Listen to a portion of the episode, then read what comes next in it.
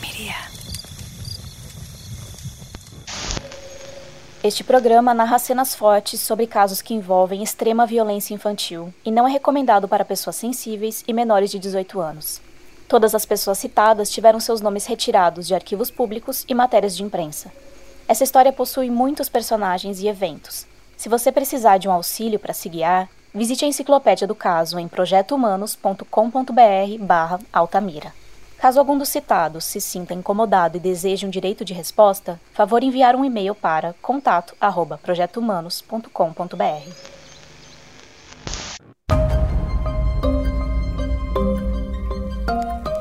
A principal testemunha deste processo, seu Agostinho, tem 72 anos e vive hoje sob a proteção da Polícia Federal. O senhor sabe muita coisa sobre o que tem acontecido aqui em Altamira com relação aos assassinatos das crianças? Um dia de quinta-feira, da meio-dia, das 11h30 para meio-dia, na estrada vi duas pessoas. Um saindo de dentro do mato, empurrando uma bicicleta e saímos de testa no caminho. Estava com uma bicicleta velha, bem trágica de um pinhão velho com uma calça VS top, um boné velho preto na cabeça, uns tênis velho preto, um facão e um saquinho plástico na mão. Tinha sinal de sangue, alguma coisa? No facão tinha uma, uma sujadinha de sangue.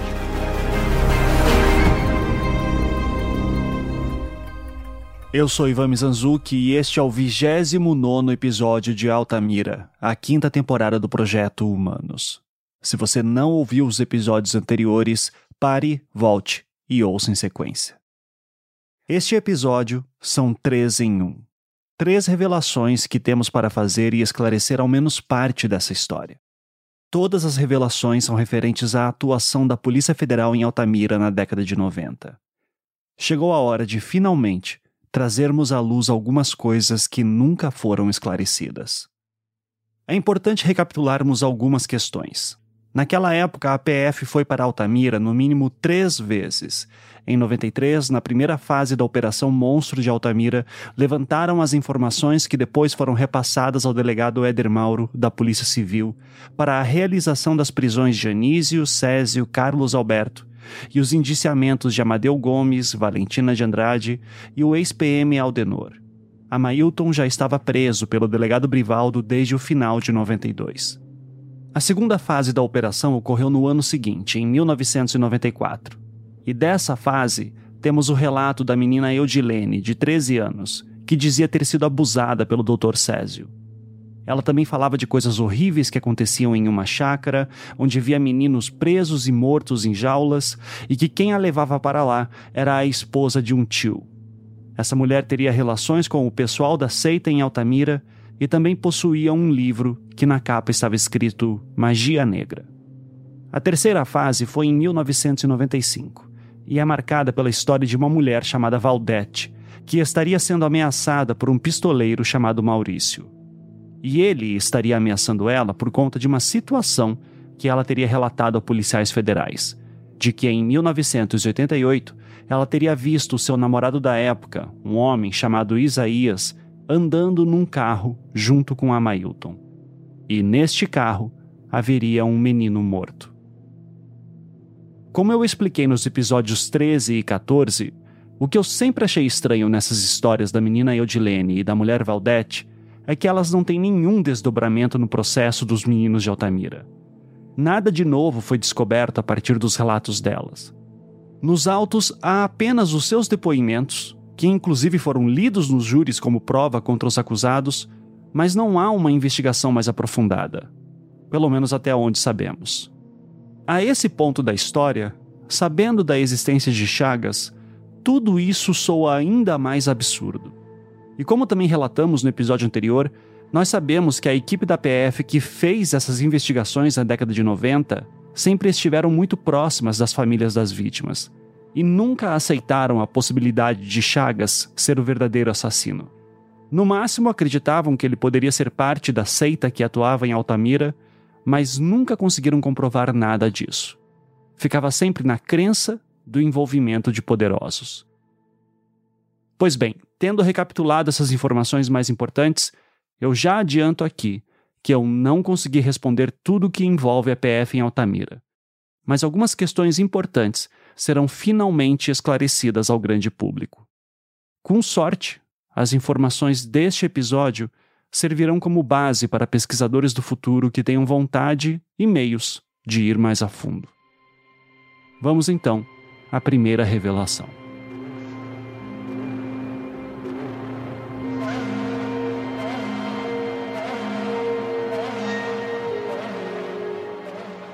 A primeira pergunta que precisa ser feita sobre a Polícia Federal em Altamira é uma das mais básicas.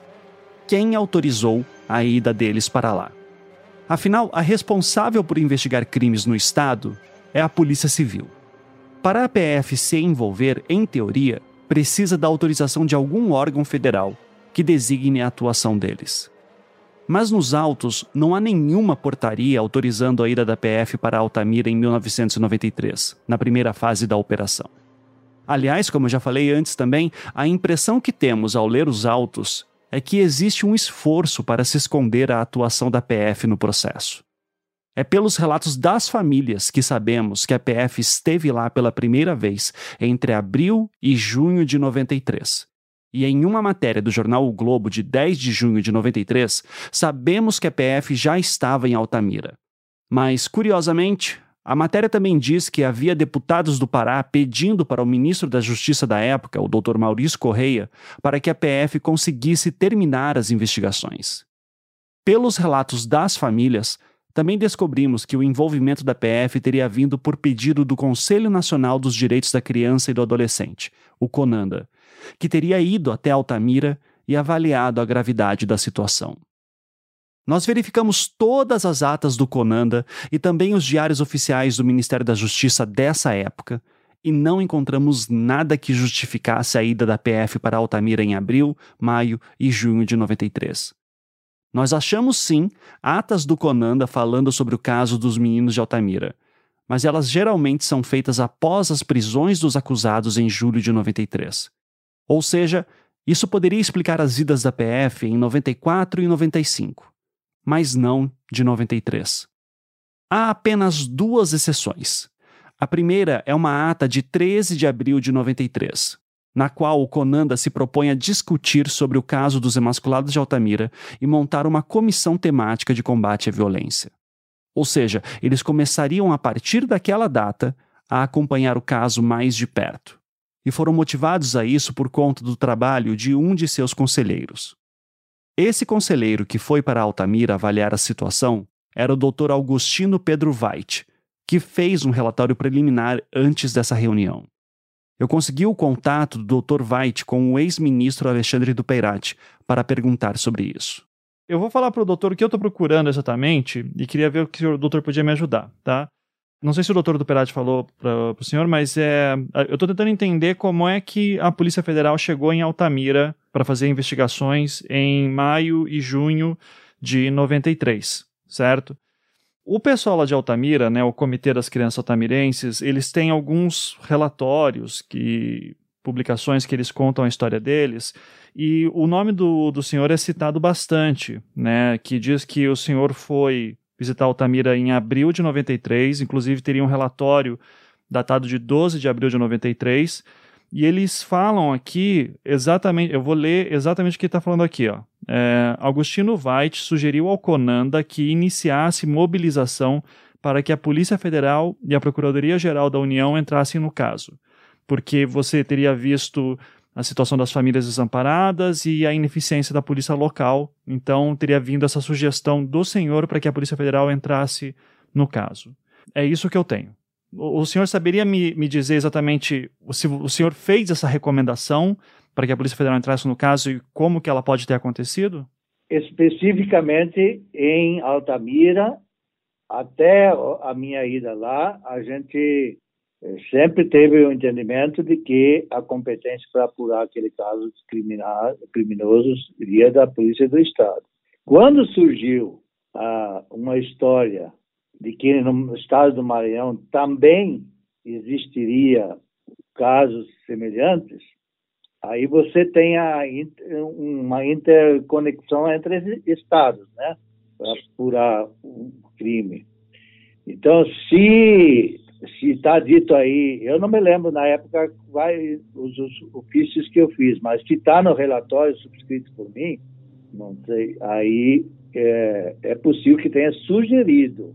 Nessa época, Chagas já havia feito seis vítimas no Maranhão, cinco no ano de 91, uma em 92. Até, doutor, eu, deixo, eu até tenho que esclarecer. Eu não tenho o relatório que o doutor fez em mãos, tá? O que eu tenho é uh, um relatório, uma publicação feita pelas famílias de Altamira e elas dizem que o senhor fez essa recomendação, tá? Eu, eu não sei nem se esse relatório do senhor está disponível ainda em algum lugar. É, eu, vou, eu vou tentar levantar, mas é, eu só estou falando indiretamente.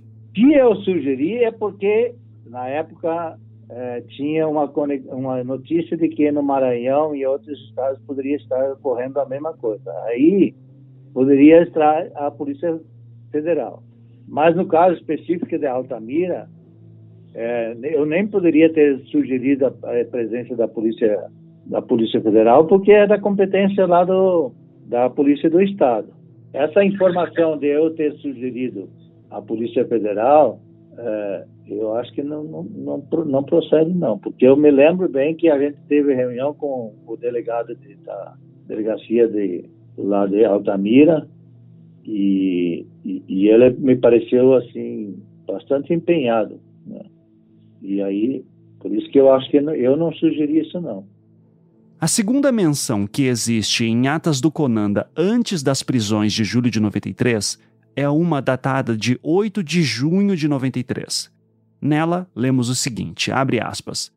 O conselheiro Roberto de Melo Ramos informou que a comissão de violência voltará a Altamira na semana que vem, pois a Polícia Federal já teve autorização para fazer a investigação sobre a emasculação de crianças e o inquérito já está praticamente concluído.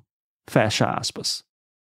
Em outras palavras, o Conanda já sabia que a PF estava envolvida. Como o próprio Dr. White me relatou, não partiu deles o pedido para a PF investigar. Então, pela documentação disponível para nós, nada disso fazia muito sentido. O relato das famílias não condizia com a documentação da época. A conta não fechava. Foi aí que eu encontrei uma matéria do jornal O Liberal de 2 de agosto de 93. Nela, vemos uma entrevista com o coordenador-geral da Polícia Civil do Pará da época, o Dr. Paulo Tamer. E diferente do que se dizia da imprensa da época, de que a PF teria ido para Altamira por ordem do Ministério da Justiça, nessa entrevista vemos uma outra versão. Abre aspas. Tamer admite erros em Altamira. O coordenador-geral de Polícia Civil refuta as afirmativas prestadas ao liberal pela diretora da Secretaria-Geral do Ministério Público, a Procuradora de Justiça Edith Marília Maria Crespo, dando conta de que a Polícia Federal entrara no caso por manifestação do Ministério Público em nível federal, junto ao ministro da Justiça Maurício Correia. Paulo Tamer afirma que tais afirmações não procedem. O que de fato ocorreu, diz, foi a tomada de consciência coletiva da gravidade da situação por parte dos órgãos responsáveis.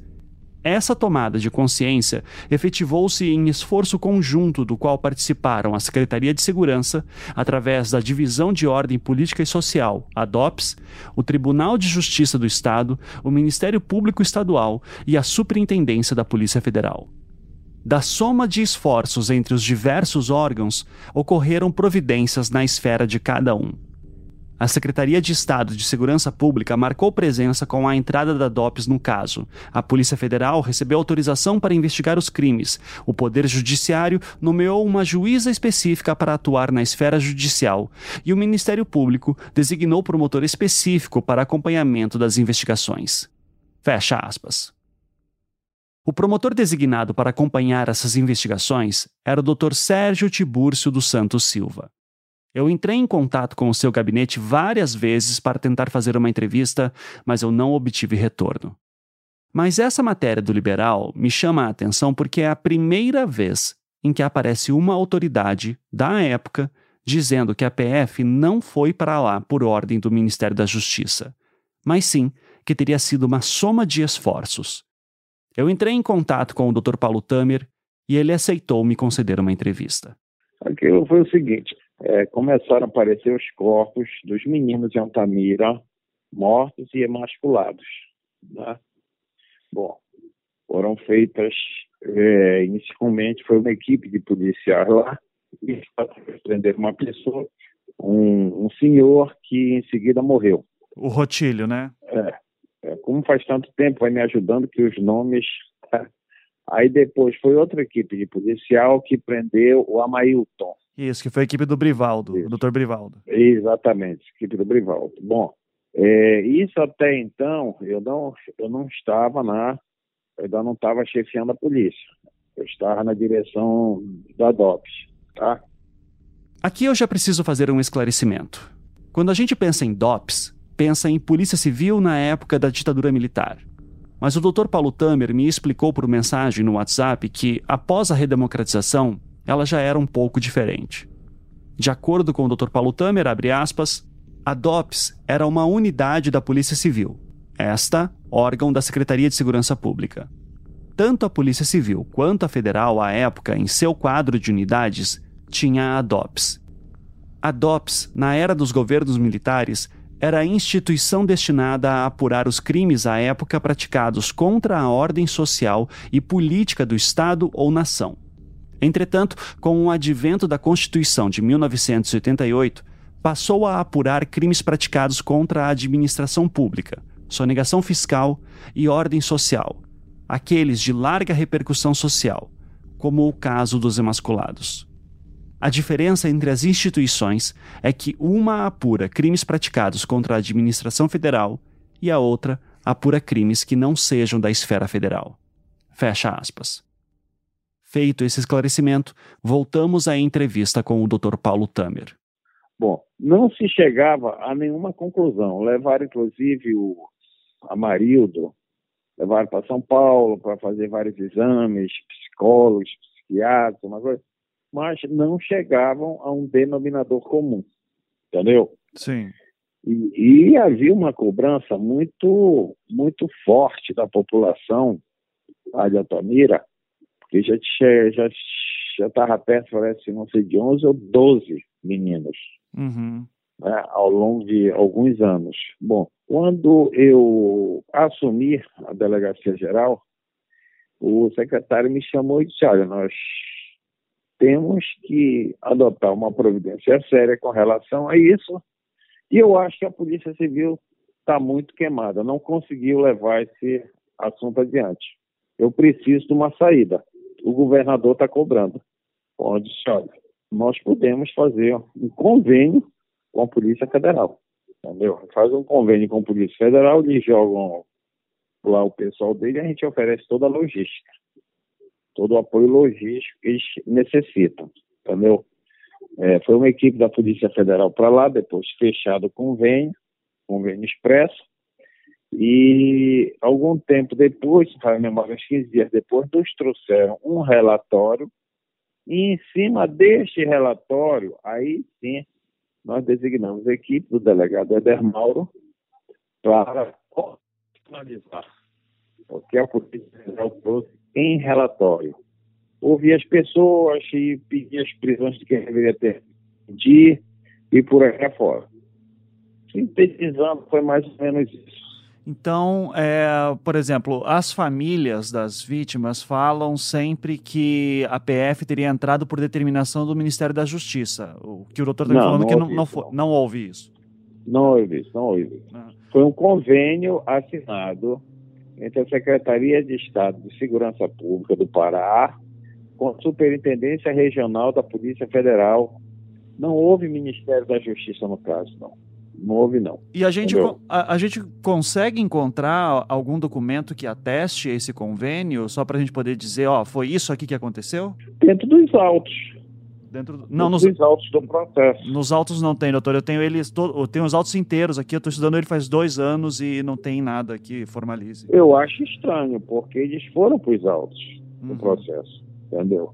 Eu tô, tô achando estranho essa tua informação, porque em cima desse, desse relatório apresentado pela Polícia Federal, que foi relatório que embasou todas as operações, inclusive mandados de prisão, como é que eu estranho. Para mim é surpresa. Não só aí, eh, doutor, o seu espanto é o que a gente está faz dois anos tentando entender também, porque a gente não tem nenhum documento que explique como que a Polícia Federal entra. Esse relatório que o doutor está se referindo, imagino que é aquele o monstro de Altamira, assinado pelo agente de missão José Carlos Souza Machado. Exatamente, José Carlos. Esse relatório não está nos autos também. A gente não encontra esse relatório em lugar nenhum. A gente sabe, sabe que ele fez dois relatórios, inclusive um outro em 96, não está nos autos. É, então a gente fica assim, tá, o que, o que, que a Polícia Federal fez exatamente, como que foi feito e por que, que ela estava lá? Essas perguntas em documentos a gente não consegue responder. Olha, é uma, é uma grande surpresa para mim porque eu, eu te dou certeza que à época foi anexado aos autos de inquérito policial. Certo. O, o, o doutor chegou a ver esses relatórios? É lógico, eu era o delegado-geral. Uhum. Eu li os relatórios todinhos. Vi como eles chegaram no envolvimento, no possível envolvimento dos médicos, ou de um médico, se não fala a memória. Agora, o caso é que o superintendente da Polícia Federal, que Geraldo Araújo, que foi quem assinou pela Polícia Federal, já faleceu, né? É.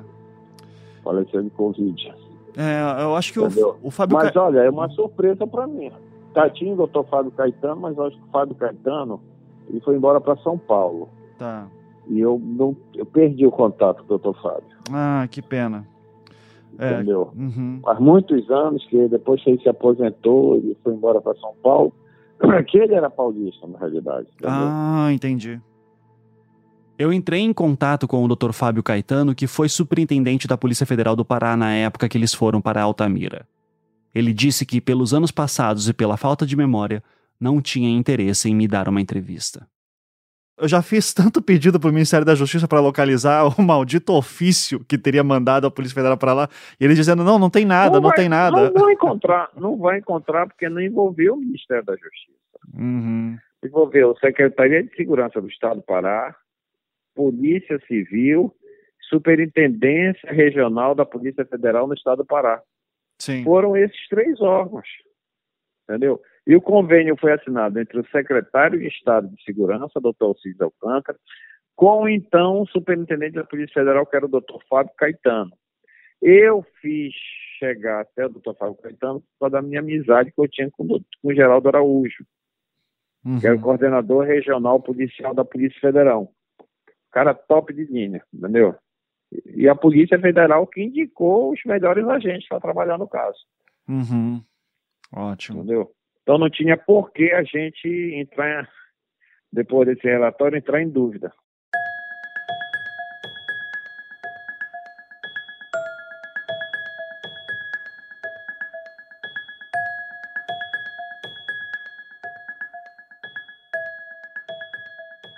Então, lendo os autos do processo, e veja, doutor, quando eu peguei os autos do processo, eu disse assim: eu vou ler ele para entender o que aconteceu. Pelo outro processo, a narrativa que aparece é quem resolveu o caso foi o Éder Mauro, nem cita a Polícia Federal. A gente sabe de Polícia Federal pela imprensa da época, matérias juntas, mas não aparece nome de agente, não aparece inquérito, não aparece termo de colaboração, de convênio, não tem nada. Inclusive, uma outra coisa que eu sinto falta é o, o Mauro chegou a fazer um relatório dele também, que não tem. Sim, porque, não, veja bem, qual o, o, os documentos e derem a abertura deste inquérito.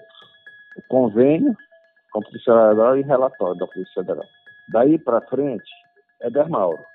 Quando chegar no fim do inquérito, o Éder Mauro teria que fazer o relatório dele, fazendo os indiciamentos que quem indiciou não foi a Polícia Federal. Fazendo os indiciamentos e os pedidos de prisão. Uhum. Então, esse relatório do Éder Mauro é uma peça processual, entendeu? Obrigatória dentro dos autos de inquérito. Pois entendeu? não, é, Mas não tem. A, as peças que abrem um inquérito policial, que dão em seja a instauração de um outro inquérito policial, seria o convênio e o relatório da Polícia Federal. É, mas não tem. Cara, eu acho, é, para minha surpresa, acho que teve mais bagunça do que eu imagino. É. Do que eu imaginava. E também não tem relatório do Eder Mauro, para você ter uma ideia, depois que o Eder Mauro toma o último depoimento, vai para aditamento da denúncia do, do Ministério Público. É assim que está no processo. aditamento da denúncia. Mas como não tem um relatório do Éder Mauro, isso, isso estaria nulidade na inquérito policial. Pois é. Também não sei como. Na época que eu entrevistei o Dr. Paulo Tamer, assim como na época que eu lancei os episódios sobre a investigação do delegado Éder Mauro, eu tinha apenas acesso aos autos principais do caso dos meninos de Altamira. Contudo, no decorrer dos meses que se passaram, o advogado e pesquisador Rubens Pena Júnior me contatou, avisando que havia descoberto que os autos tinham um anexo que tinha passado batido por ele. Nesse anexo estava o relatório do delegado Éder Mauro. É um relatório curto de cinco páginas, datado de 15 de julho de 93. Eu vou disponibilizar ele na enciclopédia deste episódio para quem tiver interesse em ver. Mas eu já posso adiantar uma coisa: não há nenhuma linha lá falando sobre a Polícia Federal. A denúncia, a denúncia, o aditamento da denúncia, porque já havia uma denúncia que era o falar da Maír. Isso o aditamento falou nos médicos, né? no, no, no médico e no, nos outros dois. Isso, e na Valentina. Então, na Valentina. Mas para o Ministério Público oferecer uma denúncia ou um aditamento à denúncia, é com base no relatório da autoridade policial, que é processual. Sim, eu, eu sei, e por isso meu espanto e a minha pergunta para o doutor, que eu também não tenho explicação. Tem que perguntar lá na justiça, que eu foi, tu já viste a numeração dessas páginas desse inquérito, ver se não está pulando numeração? Não, tá tudo certinho, tá seguindo certinho. A, a, a, numeração tá seguindo certo? Aham, uhum, tá seguindo certo. Apesar de nessa época da minha conversa com o Dr. Paulo Tamer eu já ter feito uma análise da numeração das folhas do processo, eu decidi dar uma olhada mais atenta. E olhando ela com cuidado, há de fato uma subtração de folhas no processo que não é muito clara. Para ser mais exato, pelos meus cálculos, haveria cerca de 27 folhas faltando no processo. Só que aqui tem um problema. Como é um processo físico, muitas vezes documentos saíam e entravam por determinação da juíza responsável. E isso exigia que o escrivão refizesse toda a numeração das folhas à mão. E foram vários os escrivães que passaram nesse processo. Ou seja, essa diferença de folhas pode ser um erro na hora de renumerar, o que é bastante comum em processos antigos. Ou pode ser outra coisa. Para quem tiver interesse, eu vou disponibilizar uma tabela que eu fiz com a análise das rubricas dos escrivães. Não havia porquê, veja bem, não havia porquê se sonegar a questão desse convênio do relatório da Polícia Federal, porque ele foi público. Ele foi público. É. A imprensa divulgou, né? Sim, é, é, é, por isso que a gente sabe da Polícia Federal se envolvendo, porque pelos autos não. É, e assim, olhando hoje o caso 30 anos depois, né, não tendo vivido a época, para mim foi até espantoso a hora que eu disse, nossa, teve Polícia Federal no meio. Porque até então era tudo o Éder Mauro, só aqui que tinha feito essa parte toda. Não, não, não. É o trabalho todo do Éder Mauro. Até bom que estejas gravando. O trabalho do Éder Mauro foi todo baseado no relatório apresentado pelos agentes da Polícia Federal sob o comando do agente José Carlos. E o, e o Zé Carlos, inclusive, acompanhou todas as diligências que a equipe da Edermauro fez posterior ao relatório dele. Ah, ele acompanhou também uh, o Edermauro? Acom acompanhou, acompanhou. Acompanhou até porque você lendo uma coisa, uma, é, tem uma visão. É a pessoa que redigiu, que participou te conduzindo, fica até mais fácil, né? Sim. E até lógico, entendeu? Uhum. Eu acho, agora estou vendo que teve, teve, mais bagunça do que eu imaginava aí. Então, doutor, só para eu entender certinho o que o doutor está falando. Então, quando o Éder Mauro, por exemplo, estava pegando depoimento, sei lá, do Edmilson Frazão, que foi uma testemunha importante de acusação, o Zé Carlos Sim. estaria junto? Acompanhou tudo. Tá. Acompanhou todos os, os atos praticados pelo Eder Mauro pós-relatório dele. Tá. Entendeu? Então, em princípio, aqui temos algumas dúvidas solucionadas. Como vocês ouviram, o Dr. Paulo Tamer confirma uma das hipóteses que sempre foram muito fortes para nós. De que o delegado Éder Mauro, na verdade, se baseou nas informações colhidas pela Polícia Federal para fazer as suas diligências em julho de 93. Além disso, a PF teria ido para Altamira por um acordo de cooperação entre Secretaria de Segurança do Estado do Pará, Polícia Civil e Superintendência Regional da Polícia Federal do Estado do Pará. Pelas matérias de imprensa da época, deputados estaduais e federais do Pará estavam fazendo pressão no Ministério da Justiça em Brasília para que a PF tivesse mais autonomia nas investigações e encerrasse o inquérito eles mesmos. Mas isso nunca aconteceu. No fim, foi para o delegado Éder Mauro da Polícia Civil que formalizou todo o trabalho da PF. Mas estranhamente, toda essa cooperação foi retirada dos autos. Uma coisa que me chama a atenção neste caso é como parece que a PF quis emular a situação de Guaratuba do caso Evandro, ocorrida em 1992. Lá foram sete pessoas presas. Em Altamira, foram sete pessoas suspeitas.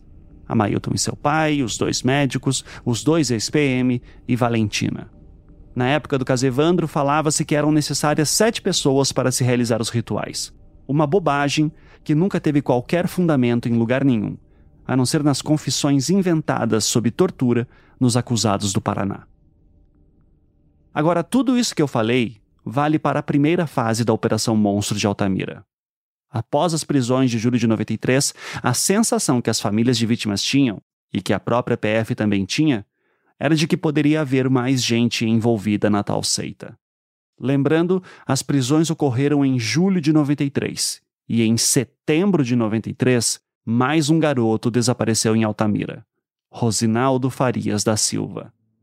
Em suas confissões, Chagas admitiu ter sido responsável pelo desaparecimento e morte desse garoto que nunca teve o seu corpo encontrado. Mas na época, as famílias das vítimas em Altamira acreditavam que Rosinaldo teria sido vítima de um outro suposto membro da seita, o fazendeiro Vantuil, marido da juíza Vera. Nós explicamos esse caso no episódio 13. Em outras palavras, teve mais criança desaparecendo em Altamira depois das prisões dos supostos membros da seita. Isso já tinha acontecido antes. Depois que Amailton saiu de Altamira após a morte de Jaenes, em outubro de 92, ocorreram os casos dos meninos Clebson, Maurício e Flávio. Todos esses foram confessados por Chagas.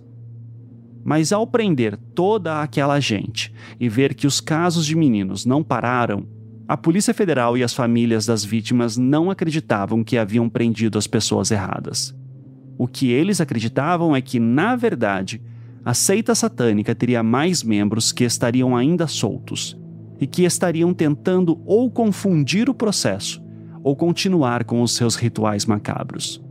Foi baseado nessa crença que, em 1994, ocorreria a segunda fase da Operação Monstro de Altamira. E a partir dessa fase, nós temos mais documentações. E elas são bem esquisitas.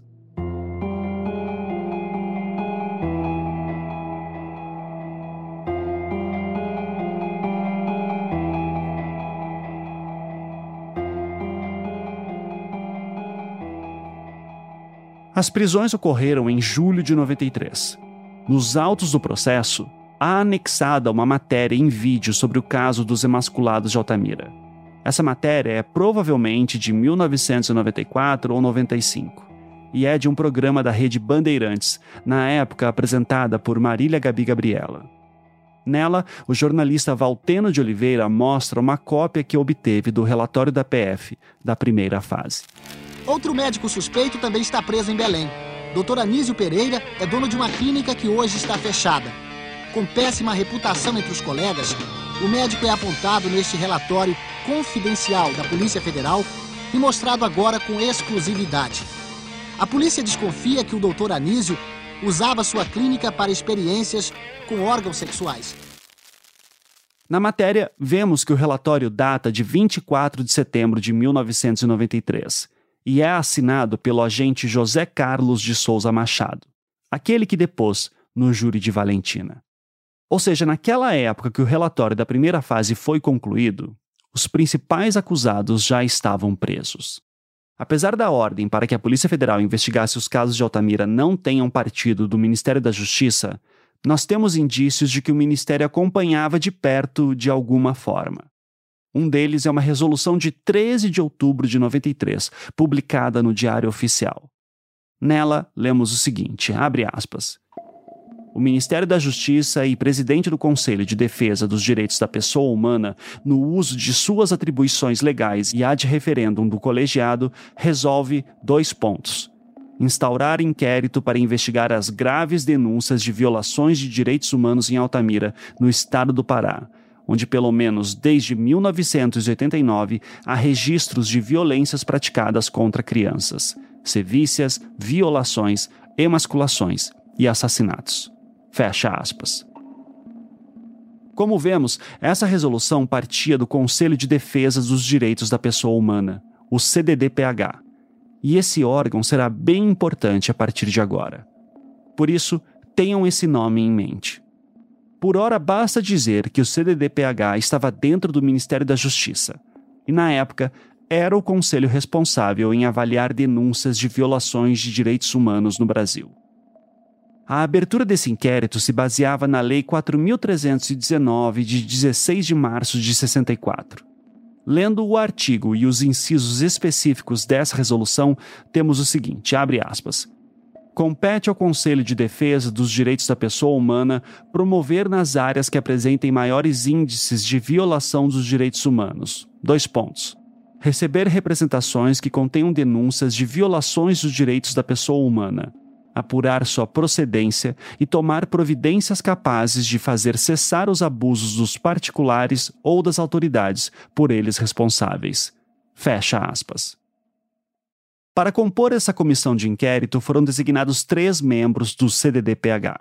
O Dr. José Roberto Batóquio, representante do Conselho Federal da OAB, o Dr. Álvaro Augusto Ribeiro Costa, representante do Ministério Público Federal, e o Dr. Francisco Clóvis de Souza, representante da Associação Brasileira de Imprensa. Eu entrei em contato com o Dr. Batóquio, que é um ocupado advogado em São Paulo. Ele foi bastante prestativo na conversa, mas não se lembrava de muitas coisas.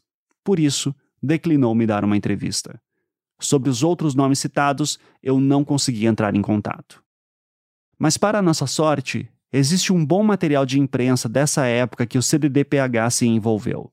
Então, essas entrevistas não fizeram tanta falta. O que importa para vocês entenderem agora é o seguinte: as fases 2 e 3 da Operação Monstro de Altamira provavelmente ocorreram por determinação do CDDPH, que era localizado no Ministério da Justiça. Então, eu suponho que é por isso que muita gente diz que a PF foi para lá em 93 por causa do Ministério da Justiça, o que não parece ser verdade. Deve rolar alguma confusão aí nas três fases da operação. Eu posso estar enganado, mas, no momento, é o que a documentação disponível parece nos apontar. Eu ainda tenho algumas dúvidas sobre isso e logo vocês vão entender. Mas aqui é importante entendermos o que era o CDDPH. E por isso, por alguns minutos, eu vou ter que dar uma pausa na história dos emasculados.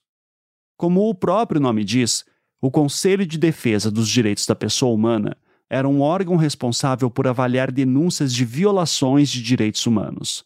Só que, para o meu espanto, ele teve a sua origem na época da ditadura militar. E quando eu descobri isso, eu fiquei curioso. Como assim na época de maior repressão política do Brasil, tivemos a origem de um grupo desse tipo. E mais importante, teria isso alguma relação com o que aconteceu em Altamira?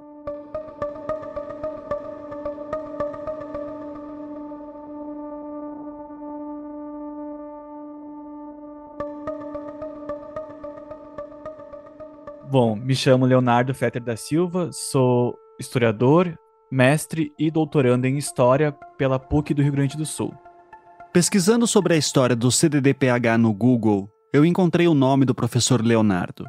Pedi para que ele me desse uma entrevista e ele me respondeu prontamente. Perfeito. É, Leonardo, o seu tema foi, se eu bem entendi da tua pesquisa, pelo que eu pesquisei, né, no, no pelo que eu vi, especialmente no mestrado, foi sobre é, a questão de direitos humanos no Brasil, especialmente durante a época da ditadura, né? Perfeito. E, e isso, de certa forma, é, parecia quase um contrassenso, né? Do tipo, a luta por direitos humanos durante o período da ditadura. Então, eu vou pedir para você uh, uh, porque bizarramente isso teve tudo a ver com a nossa pesquisa aqui dentro. Então, mas eu vou pedir para você, assim, primeiro começar explicando como é que começa essa é, luta por direitos humanos ou como é que isso se institucionaliza a nível federal no Brasil. É, começa ali em 64 mesmo? Não, perfeito. Desde 48, então, a gente tem a Declaração Universal dos Direitos Humanos, e aí os estados nacionais, né, pelo mundo, vão pensar em mecanismos de proteção aos direitos humanos, sejam eles nacionais ou mecanismos internacionais, né? E o Brasil, a primeira proposta de um mecanismo que tratasse sobre os direitos humanos foi feita em 56 ao Congresso Nacional, que era a proposta de criação do Conselho de Defesa dos Direitos da Pessoa Humana, o CDDPH. E aí esse projeto fica oito anos em tramitação no Congresso, e em início de 64 ele é aprovado, e em 16 de março de 64 ele é aprovado pelo então presidente João Goulart.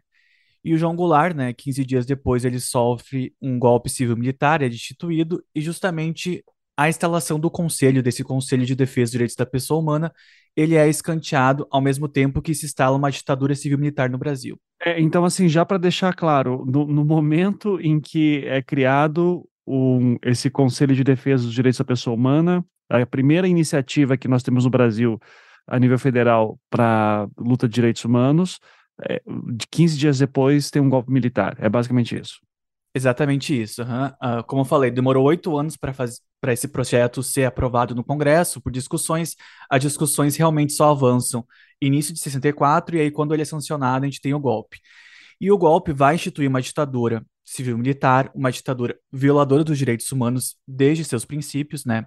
A partir do golpe, a gente tem uma série de violações no Brasil, uma série de denúncias de violações, sejam elas de prisões ilegais, uh, perda de mandatos legal, uh, eleitos né, por eleições livres, uh, prisões, torturas, uma série de violações de direitos humanos. E aí o conselho ele fica escanteado, não está na mira da ditadura, pelo menos durante os quatro primeiros anos, instalar o conselho, né? Tendo em vista que o objetivo da ditadura não era promover os direitos humanos, e bem pelo contrário, né? Ela promovia aí uma série de violações de direitos humanos desde o golpe civil-militar.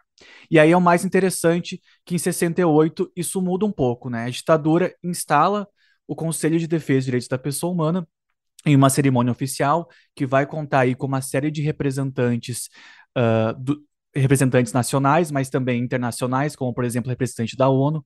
E aí essa cerimônia oficial vai ser a cerimônia que vai instalar o conselho e o conselho vai se manter durante todo o período da ditadura até 85, né? Só o período de 74 a 79 que o conselho não se reúne em nenhuma vez, nenhum momento. Mas o que mais interessante. Eu, eu, eu, segura aí o que é mais interessante, uhum. não, não, não, não, não perde a linha do raciocínio, tá? Tranquilo. Mas é que, eu, é que eu estou tentando uh, também entender o seguinte: desde a década de 50, então, existe essa tentativa né, da instalação, começa em 56, que nem você falou, uhum. é, e só vai ser sancionado de fato em 64, pouco antes do golpe militar.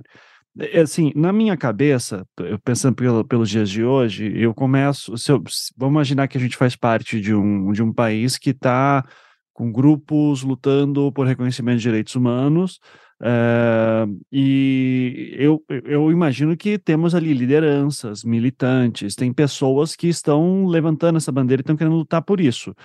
É, quando daí ocorre um golpe e, e, demora ainda mais quatro anos depois de sancionado, né, para só ser instalado em 68, eu fico me perguntando o que aconteceu com essas pessoas, assim, que lutaram por isso durante esse período. Ou a gente não tem uma liderança, era uma coisa muito mais protocolar para agradar a ONU, é, como é que isso se dava internamente ali dentro? Uhum. É uma boa pergunta não consigo se identificar, não consigo identificar na minha pesquisa se as grandes lideranças, né, mas seria um bom questionamento. Mas, por exemplo, o conselho, né, para pensar a instalação de 68, o conselho ele era composto aí por nove membros. E entre esses membros a gente tinha desde representantes da Câmara e do Senado Federal até entidades civis, como por exemplo a OAB, né, a Ordem dos Advogados do Brasil. E vai ser a OAB que durante 64 até 68 vai estar tá ali constantemente pautando que o conselho seja instalado pela ditadura, né? Vai estar tá ali solicitando diretamente ao ministro, solicitando ao presidente da República que esse conselho seja instalado. Porque a OAB está recebendo uma série de denúncias de violações de direitos humanos, especificamente no ano de 68, e aí ela vai passar ali cada vez mais a pautar junto ao presidente e ao ministro. E aí eu destaco o, ano 68 como um ano muito importante para os direitos humanos no Brasil, não só pela instalação do Conselho, mas também por uma série de reivindicações públicas sobre os direitos humanos que vai surgir nesse ano, né? Como a gente sabe, 68 é um ano que a gente vai ter uma maior repressão a uma, a uma série de grandes manifestações da classe média, manifestações estudantis, as greves dos trabalhadores, né? E durante esse ano, principalmente a OAB, tendo em vista essa repressão a essas grandes manifestações, vai estar tá pautando a instalação do conselho. Mas não é só a OAB, por exemplo, representantes do MDB, né, do Movimento Democrático Brasileiro, partido de oposição à ditadura, também vão estar tá pautando dentro do Congresso Nacional que o conselho seja efetivamente instalado. Então eu não consigo mapear lideranças, vamos dizer assim, em torno dos direitos humanos, mas consigo entender, por exemplo, o papel da OAB e o papel de representante do MDB no que diz respeito à instalação desse conselho. Direitos humanos é uma coisa bem diferente nessa época do que é hoje, então, hoje em dia, né, de, de, de luta por direitos humanos. A gente não vai ter, sei lá, Uh, movimento negro, indígenas, isso aí vai aparecer mais tarde. Isso, isso que eu ia comentar agora. A gente tem que pensar que os movimentos sociais de direitos humanos que a gente entende hoje, eles surgem essencialmente na década de 70, né? não só os movimentos que a gente conhece hoje, porque a gente vai ter uma reorganização dos movimentos sociais na década de 70, né? 64, com a ditadura, uma antiga estrutura de movimento social, social ela, se, ela se destrói, né, com o golpe, com a ditadura, e na década de 70, os chamados novos movimentos sociais vão surgir no Brasil, e aí os movimentos sociais vão estar tá pautando, na sua essência, não só a democracia, mas também o respeito aos direitos humanos. Então, na década de 70, a gente vai ter uma série de atores surgindo surgindo em relação aos direitos humanos que vão promover e vão defender os direitos humanos no Brasil. Então, esses movimentos sociais, direitos humanos que a gente entende hoje, ou essa, essa bandeira dos direitos humanos que a gente entende hoje, que estão aí numa série de movimentos sociais, ela só se fortalece, surge e fortalece na década de 70, que é o momento em que a ditadura também vai perdendo espaço, né? Vai perdendo força no que diz respeito uh, à repressão também, mas que uh, ela vai encaminhar então sua abertura política. E nesse momento que a gente vai ter aí um aumento das denúncias de violações de direitos humanos, né, ocorridos pela ditadura nos anos anteriores, né. Isso já final, final da década de 70, né, porque no, no seu, no, seu, início nós temos ali um dos períodos mais também sangrentos do, da Isso, ditadura, é. né. Tá. Uhum. 68 a 74 a gente tem esse período que a gente chama de período mais forte da repressão, né, onde tem uma máquina muito mais poderosa atuando, não que essa máquina acabe em 74, muito pelo contrário, ela se mantém, mas a partir de 74, quando a ditadura passa a promover um discurso de abertura política, mas essencialmente a partir de 78 e 79, em que a gente tem algumas medidas de abertura política feitas pela ditadura, a gente tem aí o surgimento e fortalecimento desses movimentos sociais, né? Uhum. Sejam eles em torno dos direitos humanos ou em torno de outras bandeiras no Brasil. E é nesse momento que começam a aparecer algumas lideranças, então, que uh, co começam de fato a entrar na, na, luta por direitos humanos e se, e se destacar? Isso, uhum. não só lideranças, mas grupos mais elaborados, grupos, movimentos mais estruturados, né? E aí a gente tem, por exemplo, no final da década de 70, na verdade, a partir de 75, a gente tem, por exemplo, os grupos a favor da anistia, que são grupos muito mais bem estruturados, que vão propor aí uma anistia na década de 70 para esses presos e perseguidos políticos da ditadura, né? Certo. Bom, mas é, eu acho que esse período todo é, é, o que mais me, me deixa me deixou curioso, é, porque eu acho que é o momento que o teu trabalho explica muita coisa de dúvida que surgiu durante a minha pesquisa do que aconteceu em Altamira, né?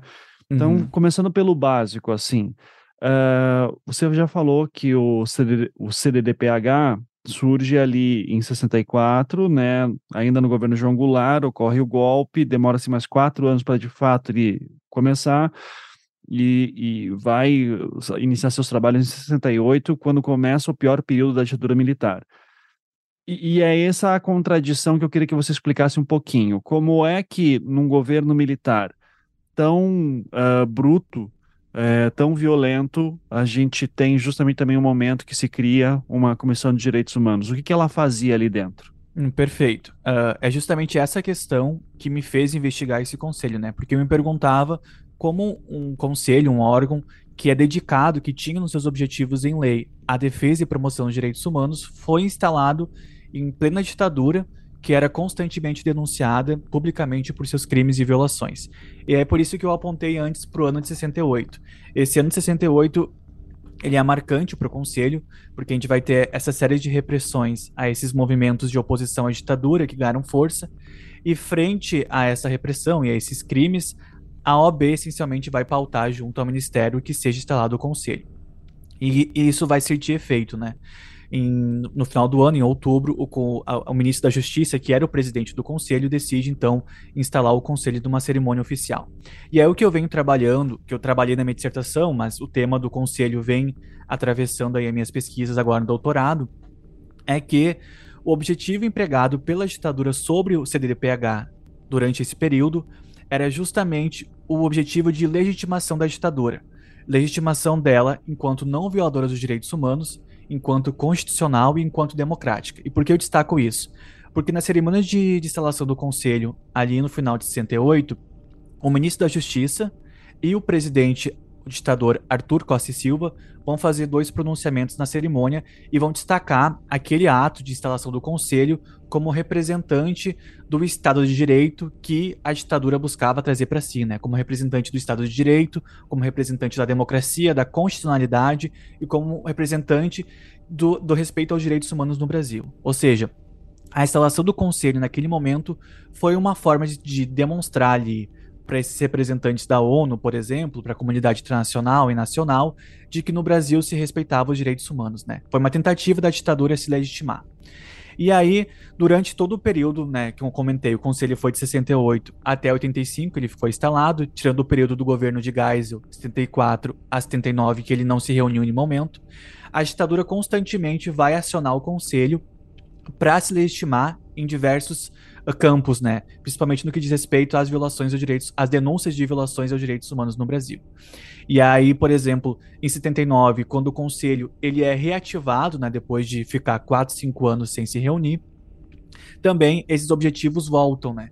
Porque em 79 a gente vai ter, como eu comentei, uma série de movimentos sociais e direitos humanos denunciando a ditadura com muito mais força, muito mais força que 68, né? Muito mais organizados e a ditadura vai instalar o conselho justamente para absorver essa demanda de denúncia lá em 79, reinstalar o conselho, reconvocar.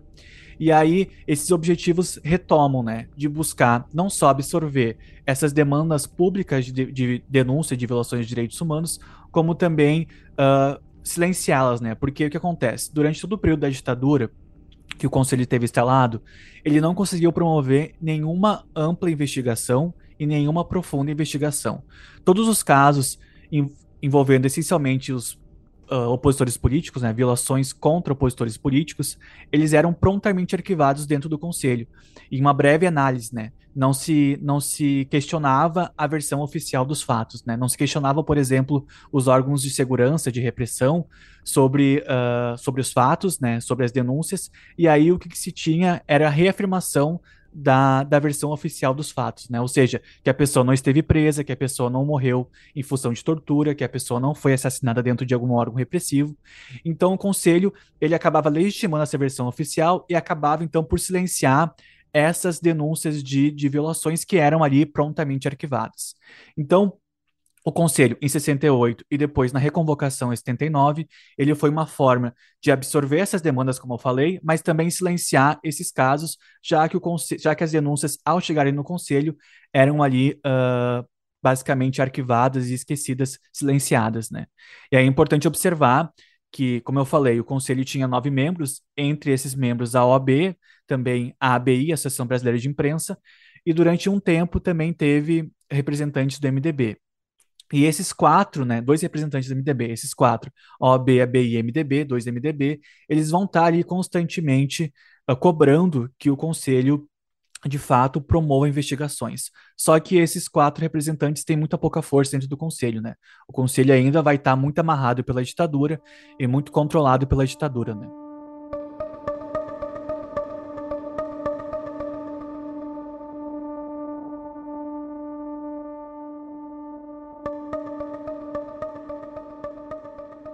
Então, de acordo com o professor e pesquisador Leonardo Fetter da Silva, na época que foi criado, o CDDPH acabou virando um órgão mais dedicado a abafar denúncias de violações de direitos humanos. Entre os nove membros que eram designados para a CDDPH, existiam aqueles quatro membros que de fato tinham interesse em denunciar os abusos da ditadura.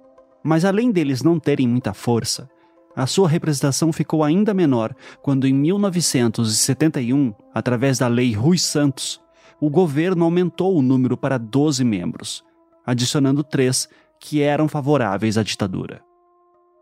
O CDDPH estava dentro do Ministério da Justiça, e o Ministério da Justiça tem poder de acionar a Polícia Federal. Em 93, o cenário já era bem diferente. Já não havia mais a ditadura instalada e os membros do conselho eram todos da sociedade civil, realmente interessada em avaliar denúncias de violações de direitos humanos. Só que, por ser um órgão que já nasceu com problemas, no fim, ele acabou tendo que ser totalmente reestruturado para que as denúncias fossem de fato investigadas. Quando a gente tem a redemocratização, o quanto que o CDDPH Quanto tempo demora para o CDDPH sair daquela prática de dizer, olha, não ocorre nenhuma violação aqui de direitos humanos no Brasil? E quanto tempo demora para eles começarem a efetivamente fazer denúncias de violações de direitos humanos? Bom, Ivan, sobre essa pergunta, talvez eu fique te devendo uma resposta concreta, assim, porque justamente foge meu pedido de análise. Tá. Mas trazendo um panorama geral do Conselho na década de 90, o que eu consegui observar é que o Conselho ele foi acionado durante todo o período da década de 90 para uma série de violações de direitos humanos no Brasil.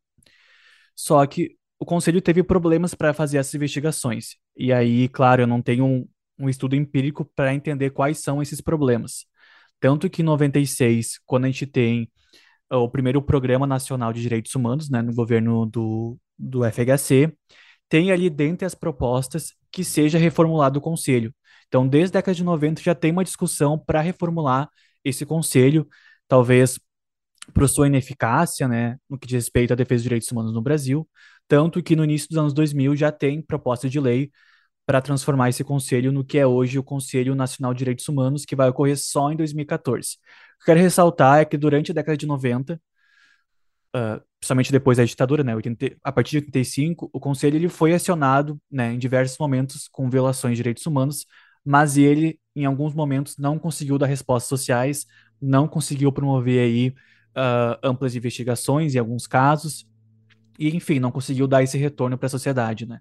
Teve alguns problemas no que diz respeito uh, à defesa de direitos humanos no Brasil, né? Deixa eu te falar o que, que eu também consegui levantar aqui em relação à Altamira, tá? tá. É, quando ocorre os júris dos acusados, isso já em 2003, tá? Ou seja, eles já estão presos, já, já foram presos 10 anos antes, depois foram soltos, enfim, não, não importa os detalhes. Mas o fato é que em 2003 nós temos o primeiro mandato do, do Lula, né, do presidente Lula, e daí uma coisa chamar a atenção. Do CDDPH, que estava no Ministério da Justiça, surge no primeiro governo Lula uma Secretaria Nacional dos Direitos Humanos, comandada na época pelo uh, Nilmário Miranda, é, e que depois, e, e, que até é dito na época, né, que essa, essa secretaria ela tem status de ministério. De, efetivamente, depois ela vai virar um Ministério dos Direitos Humanos, como a gente conhece hoje.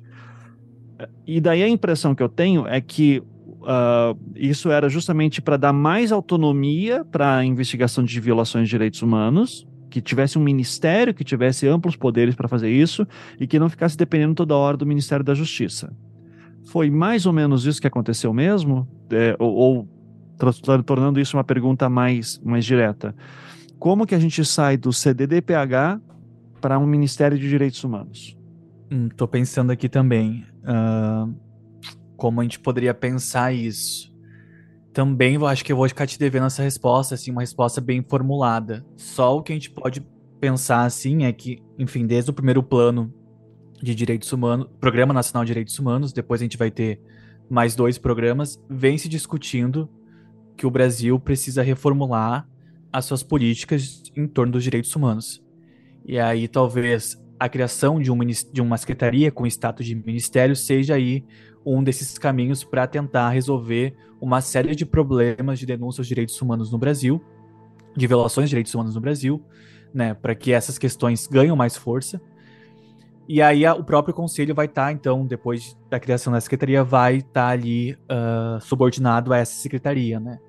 Mas eu não consigo pensar agora para ti se se isso faz parte de uma política nacional bem instituída, pensada. Não sei, me faltaria resposta mesmo. Viu? Tudo bem. Mas o CDDPH existe até hoje? Bom, o conselho ele foi, ele foi transformado, na verdade, em 2014 para o Conselho Nacional de Direitos Humanos. E aí é importante observar que quando foi transformado, ele, enfim, a sua lei mudou, a, a representação interna também mudou, a gente vai ter a inclusão de maior parcial da sociedade civil como representado no conselho, e também suas atribuições vão aí uh, se ampliar, né? Vão ganhar mais força a sua, sua atuação, né? E, e, o Conselho Nacional de Direitos Humanos existe até hoje, né? Mas está no Ministério da Justiça? Está no Ministério das, dos Direitos Humanos, Família e alguma coisa, uhum. atualmente. Sim, que foi reformulado no governo Bolsonaro, né? Isso, isso mesmo. Uhum. Tá, mas, é, mas esse é o ponto. Então, a partir de 2014, ah, vamos lá, 2013 ou 2012, o CDDPH ah, também estava no Ministério do, dos Direitos Humanos, ele não estava mais no Ministério da Justiça, correto? Isso, uhum, provavelmente. Tá. tá. Então, o CDDPH em algum momento sai do Ministério da Justiça e entra nesse novo Ministério dos, uh, dos Direitos Humanos, que daí tem um status próprio, correto? Uhum, sim, aham. Uhum. Isso não tem é, isso não é também a mesma coisa que a Comissão de Direitos Humanos da Câmara, né? É uma outra coisa. A Comissão uma de Direitos Humanos coisa. da Câmara, a, a, Comissão de Direitos Humanos da Câmara é uma outra coisa que debate os mesmos temas do que seria o CDDPH e o Conselho Nacional de Direitos Humanos, correto? Isso. E só para destacar também, a lei, né, que criou o Conselho de Defesa dos Direitos da Pessoa Humana, ela dá ali a, a esse conselho lá em 64 uma série de mecanismos para promover efetivas investigações, né? Então, né, o conselho está respaldado por uma lei, o que difere do, desse, dessa Comissão de Direitos Humanos da Câmara, né? Que aí uh, não tem esse respaldo legal que tem o conselho, né? Que é uma lei bem formulada ali para a época, né? Se discutia uma, que era uma lei muito bem formulada e que dava ali uh, poderes a esse conselho, né? Para promover investigações, apesar de inúmeros problemas depois, né? Na atuação desse conselho, né? Hum. Comissão de Direitos Humanos, então, podia estar discutindo uma coisa que não necessariamente o CDDPH estaria discutindo. Pode, com certeza. Uhum. Tá, são dois, são independentes, mas eles eventualmente podem conversar entre si. Podiam conversar pode, entre si. Enfim, as, as, violações ocorrem no Brasil e a, pode ocorrer denúncia tanto ao Congresso quanto ao Conselho, né? Então, na história da luta pelos direitos humanos no Brasil, temos essa situação bizarra.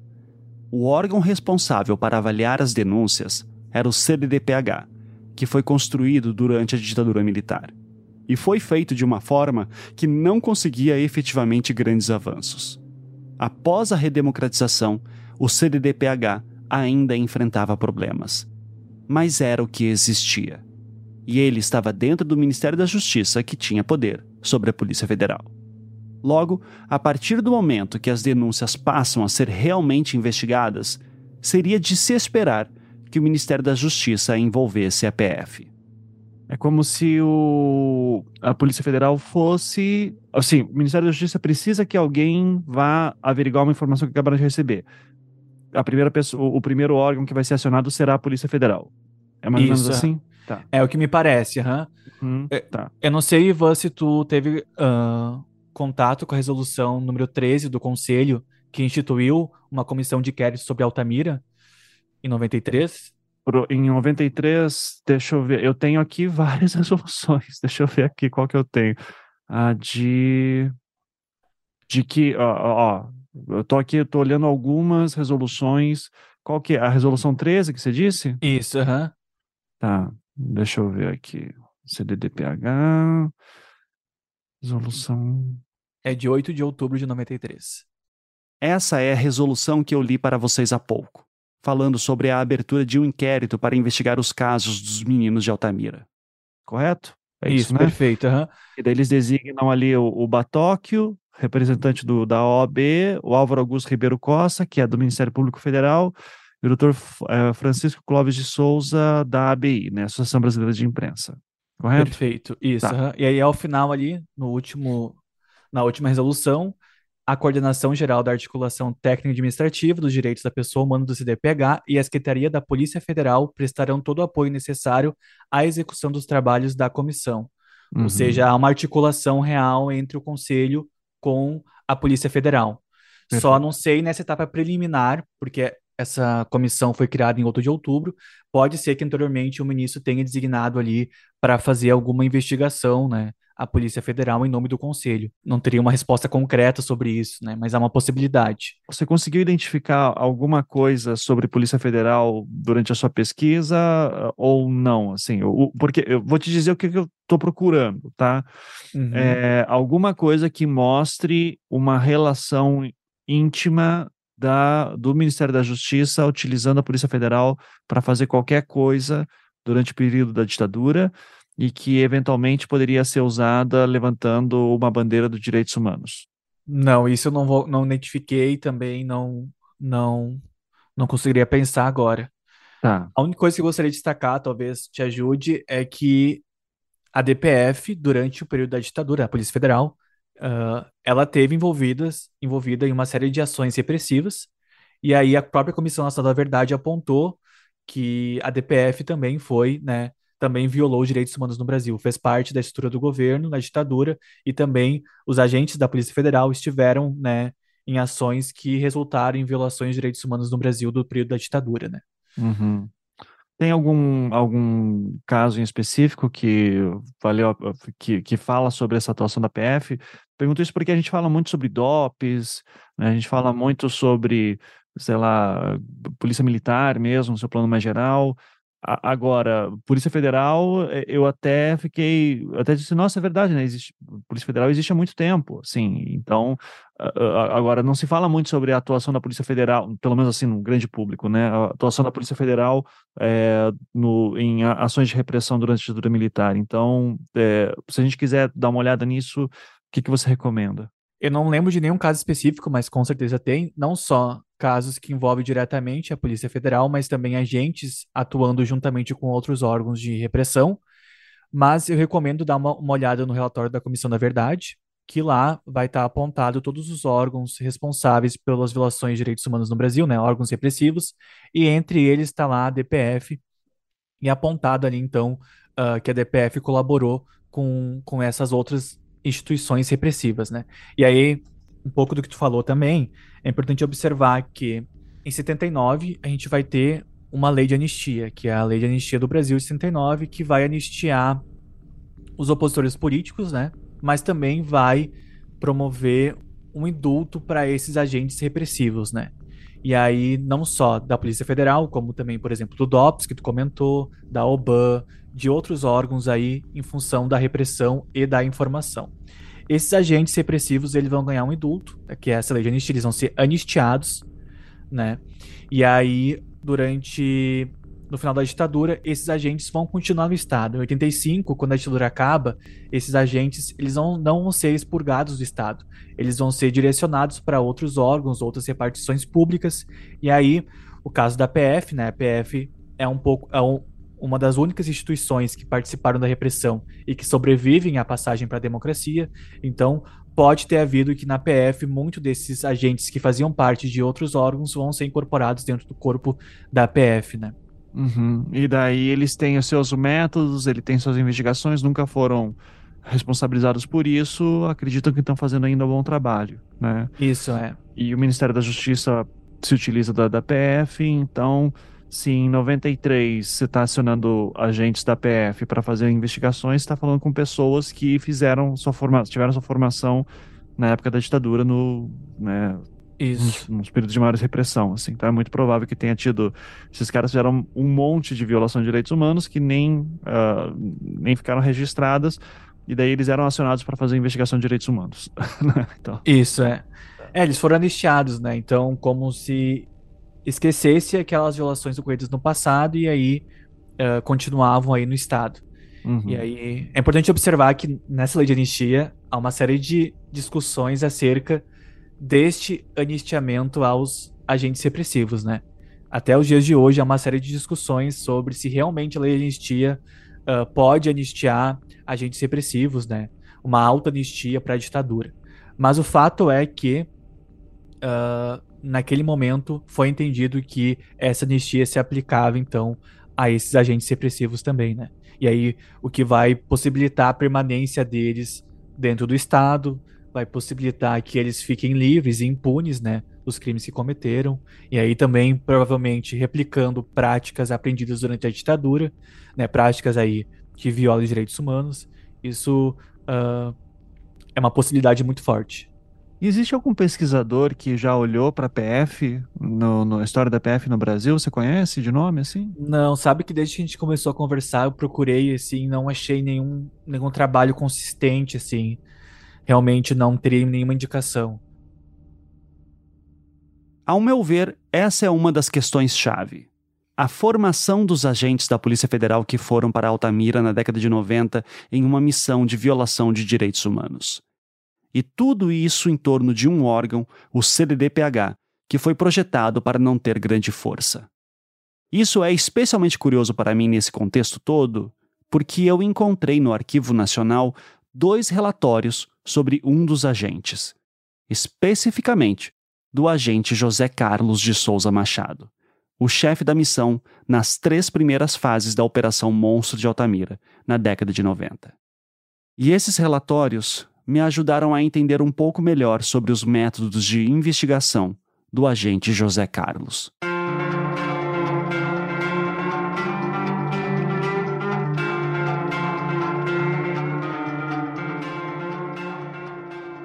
Os dois relatórios são do ano de 1977 e são sobre assuntos diferentes, mas relacionados. O primeiro relatório é da Divisão de Segurança de Informações do Ministério do Interior. Ele é o resultado de uma investigação feita por um delegado narrando um conflito que houve contra garimpeiros no estado do Amapá, no dia 14 de setembro de 1976.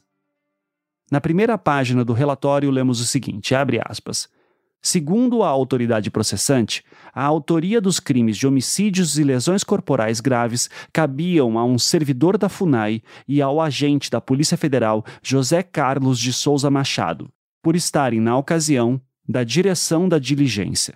Fecha aspas. De acordo com o documento, quem iniciou o conflito com os garimpeiros teria sido o agente José Carlos de Souza Machado, representando a APF, com a ajuda de indígenas e servidores da FUNAI, em especial um homem chamado Fiorello Parisi. Pelo que eu pude levantar, Parisi é um respeitado sertanista que atuava naquela região na época. Eu entrei em contato com a sua família para tentar ouvir o seu lado da história, mas infelizmente ele não tem mais condições de saúde para falar. O relatório é basicamente o resultado das investigações desse delegado designado após ouvir todos os garimpeiros que foram atacados, além dos suspeitos envolvidos. A história é a seguinte: os garimpeiros aparentemente tinham invadido terras indígenas. Estes, então, foram reclamar na FUNAI, e um servidor da FUNAI foi para a PF que enviou o agente José Carlos. O relatório continua afirmando que o agente José Carlos teria agido com truculência, mandando todas as pessoas que estavam com ele, no caso indígenas e servidores da FUNAI, a dar tiros contra os garimpeiros. Além disso, teria também mandado amarrá-los, espancá-los, botá-los de joelhos em pedregulhos, entre outras coisas. Nisso, um garimpeiro morreu e outros saíram bastante feridos. O relatório afirma então que, pela investigação, os garimpeiros aparentavam nem saber que aquela era uma área reservada, sendo pessoas totalmente ignorantes e que não haveria necessidade de tanta violência. E para tornar o caso ainda mais estranho, a morte do garimpeiro teria sido por ação do servidor da FUNAI, motivado pelo agente José Carlos. Teria vindo dele a autorização para atirar nos garimpeiros. O que o relatório da investigação afirma é que toda essa violência seria desnecessária, que já haviam sido apreendidas armas que estariam com os garimpeiros. Há uma passagem em específico que explica melhor parte da situação e lista todos os abusos que o agente José Carlos e o seu grupo teriam cometido. Abre aspas. Em resumo, chegamos à conclusão que houve a penetração dos garimpeiros indevidamente na área, e com graves consequências para os índios, posto que foram cometidos de várias moléstias, causando a morte de alguns deles. Deve-se considerar, no entanto, que quase todos são homens de instrução rudimentar e, consequentemente, desconhecedores da lei. O que, até certo ponto, é justificável, visto que anteriormente, na mesma área, já haviam passado os caçadores de gatos e garimpeiros, sem que tivesse havido nenhum problema. Ocorre, entretanto, que para a desativação do garimpo, foi solicitado da FUNAI um agente federal para acompanhar o pessoal daquela repartição em uma diligência, a fim de dar cobertura aos trabalhos que pretendiam fazer. E o que se sentiu desde o primeiro contato mantido entre FUNAI e Departamento da Polícia Federal foi que José Carlos de Souza Machado, que então respondia pela citada divisão, demonstrava logo o seu instinto maldoso. Primeiro, quando dá a apresentação de Agostinho, um outro agente da PF que estava no grupo, afirmando ser ele de fé, que atirava primeiro para depois ir ver quem era. Segundo, quando pediu cordas para amarrar os garimpeiros. Depois, afirmando que, se queriam briga, que aguentassem as consequências. Terceiro, dando ordem a José Alves Sobrinho, outro servidor da FUNAI, que se alguém tentasse passar na ponte do rio Onça, que podia levantar a carabina. Antes, já tinham prendido algumas pessoas e apreendido armas, algumas delas distribuídas para a diligência. Nossa afirmativa já começou a se concretizar quando, no caminho, prendeu dois garimpeiros e os espancou, sem que apresentassem qualquer reação. Depois, dando ordens a que dois servidores da FUNAI também os espancassem, o que não fizeram e mandando atirar nos garimpeiros para valer se tentassem reagir, e nas pernas se tentassem correr. Quarto, ameaçando e prendendo garimpeiros e mandando amarrá-los com as mãos para trás, colocando-os de joelhos sobre pedregulhos. Bem assim, uma senhora que acompanhava o marido e um menor de cinco anos de idade, espancando sem necessidade dois deles, os quais não mandamos para o corpo de delito, por não apresentarem lesões aparentes. Além de uma série de outras barbaridades por ele praticadas, chegando a um desfecho violento, posto que na confusão verificada nos garimpos morreu um e dois ficaram feridos, sem que possamos atribuir a outras quaisquer pessoas a não ser ao agente José Carlos de Souza Machado e ao sertanista da FUNAI, Fiorello Parisi, a autoria desses crimes, por terem sobre seus ombros a direção da diligência e não tiveram o controle devido na hora precisa, sendo Parisi sendo acusado frontalmente por dois garimpeiros atacados como o autor do disparo que vitimou um deles. Acreditamos, contudo, que se houvesse prudência no desempenho da missão policial, nada disso teria acontecido, pois, como ficou provado serem os garimpeiros homens aparentemente pacatos, certamente o problema se resolveria com a chamada dos cabeças de serviço, e a consequente retirada de todos. Fecha aspas. O conflito ocorreu em setembro de 76. Esse relatório da investigação do conflito é datado de dezembro do mesmo ano, assinado por um delegado de nome José Alves de Oliveira. Nesta cópia do documento que consta no Arquivo Nacional, há então um pedido de 8 de março de 77, do Serviço Nacional de Informações, o antigo SNI, Nele, o órgão pedia atualizações para saber como estavam os procedimentos dessas denúncias, especialmente sobre o sertanista Fiorello Parisi e o agente José Carlos de Souza Machado. A resposta veio em 12 de maio do mesmo ano, dizendo apenas que o Ministério Público ainda não havia oferecido denúncia contra ninguém e que a FUNAI ainda estava aguardando um perito avaliar se a área do conflito era de fato área indígena. E é isso não há mais informações. Eu não consegui verificar se isso virou uma ação contra o agente José Carlos de Souza Machado, que na época ainda era um jovem policial federal. Mas apesar de não sabermos quais foram os rumos legais desse episódio todo, nós sabemos que houve repercussões que desagradaram o agente. E é aqui que entra então o segundo relatório. É uma sindicância da Polícia Federal, datada de 8 de junho de 77. Essa sindicância seria por causa de um jornal de Macapá que estaria fazendo denúncias contra agentes da Polícia Federal, entre eles o agente José Carlos. O jornal era chamado Jornal do Povo. Era um veículo relativamente novo na época e, pelo que eu pude levantar, teria sido o primeiro jornal diário do estado do Amapá e está em circulação até hoje. Ele era dirigido por um jornalista chamado Haroldo José Pantoja Franco, mais conhecido apenas como Haroldo Franco. Hoje em dia, Haroldo Franco é considerado um jornalista histórico no estado. Esse jornal estaria fazendo uma série de reportagens denunciando supostos abusos do agente José Carlos, especialmente de conflitos em garimpo. E é nesse relatório de sindicância que descobrimos que naquele ano de 77, no estado do Amapá, o agente José Carlos de Souza Machado era chefe do serviço de censura. A situação foi mais ou menos a seguinte. Certa vez, o agente José Carlos teria apreendido todas as edições do Jornal do Povo. A justificativa para apreender os jornais é que ele estaria sem expediente. Para quem não sabe, expediente é basicamente a lista de todos os jornalistas que escrevem e trabalham no veículo, além de informações de contato e endereço do mesmo. Após essa apreensão, o próprio delegado da PF interveio, afirmando que havia sim expediente, só que ele não estava na capa estava na verdade na página 3 e isso teria gerado confusão na atitude do agente José Carlos. Logo, o delegado estava assumindo que tudo tinha sido um equívoco do seu agente, mas que teria sido autorizado pelo próprio delegado.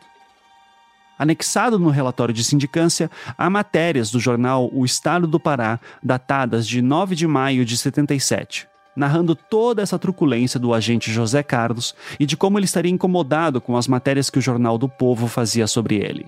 Abre aspas. As ocorrências vergonhosas no território, patrocinadas pela PF, como se o Jornal do Povo estivesse em algum delito contra a segurança nacional, foram provocadas pelo agente José Carlos em represália a uma notícia veiculada no JP a respeito de cenas violentas praticadas com armas de fogo contra garimpeiros na localidade Pedra Branca, na zona da Estrada de Ferro.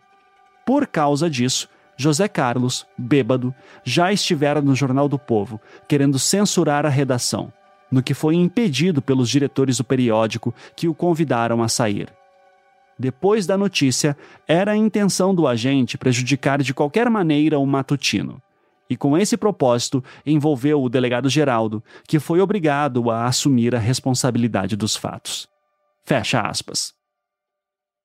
O relatório da sindicância conclui que o ato de apreensão dos jornais por José Carlos foi de fato um erro, mas que ele tinha autorização do delegado para tal e que só estava agindo de acordo com o seu ofício. Em outro trecho, lemos o seguinte sobre o agente, abre aspas. Em torno de sua pessoa, buscou-se colher impressões, principalmente junto a pessoas relacionadas com o serviço de censura, do qual é chefe, e todas foram unânimes na opinião de que é cioso de suas obrigações, intransigente no trato com a coisa pública, talvez um tanto severo na aplicação da lei pertinente às suas atribuições. Numa sociedade competitiva, a eliminação do adversário é fato previsto. Todavia, em se tratando da aplicação do comando jurídico, é inadmissível que o funcionário encarregado de sua fiscalização seja rotulado de persona não grata e se busque, a qualquer preço, o seu afastamento, por impedir aos infratores a consecução de objetivos florescentes no desrespeito à lei. Fecha aspas. Assim como no caso do conflito contra garimpeiros, eu não sei dizer qual foi o desfecho desse episódio. Mas, pelo teor de sua conclusão, parece claro que a Polícia Federal não tomou nenhuma medida punitiva contra o agente José Carlos de Souza Machado. Mas aqui temos algo de novo. Ele era bastante ativo em órgãos de repressão durante a ditadura militar, e naquele contexto, foi suspeito de atos excessivos contra civis. Fora isso, uma outra informação que obtive sobre o agente José Carlos é de que, em maio de 93, ele foi eleito presidente do Sindicato dos Policiais Federais no estado do Pará. Na página do sindicato, lemos o seguinte sobre a sua eleição. Abre aspas. Em 4 de maio de 93, houve a eleição com três chapas. Os empossados foram eleitos para o mandato da diretoria no biênio 93-95. Esta diretoria dirigiu a maior greve da história do Departamento da Polícia Federal. Em novembro de 94, assumiu interinamente o segundo tesoureiro, onde foi escolhida uma junta governativa provisória para administrar o sindicato no período de novembro de 94 a maio de 95, em virtude de renúncia coletiva. Fecha aspas. Essa eleição na qual José Carlos foi eleito ocorreu em maio de 93, mesma época em que ele estava em Altamira na primeira fase da Operação Monstro de Altamira. Por ter sido eleito numa disputa com outras duas chapas, é possível supor que ele era uma figura de respeito na PF do Pará.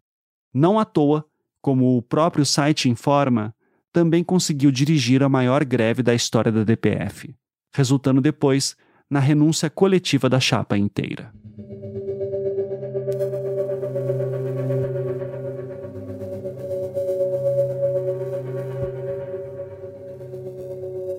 Então, pelo que pudemos levantar, José Carlos foi um agente formado na ditadura militar, ativo em atos de repressão e com algum prestígio na corporação na época que foi designado a ir para Altamira.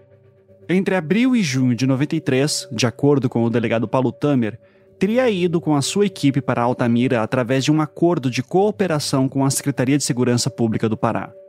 Tudo foi repassado ao delegado Éder Mauro, que efetuou as prisões em julho de 93. Em outubro de 93, o CDDPH, do Ministério da Justiça, pedia a abertura de inquérito para investigar o caso dos meninos emasculados de Altamira. E então, em abril de 94, ocorreu uma nova reunião do Conanda. Na ata dessa reunião, os membros pedem que sejam cobradas as providências para o caso de Altamira, pois os membros do CDDPH ainda não teriam ido para lá. Isso se dava num contexto específico. Foi bem na época em que era finalizada a CPI destinada a investigar violências contra menores no país, e cujos pais de vítimas de Altamira foram ouvidos em novembro de 93.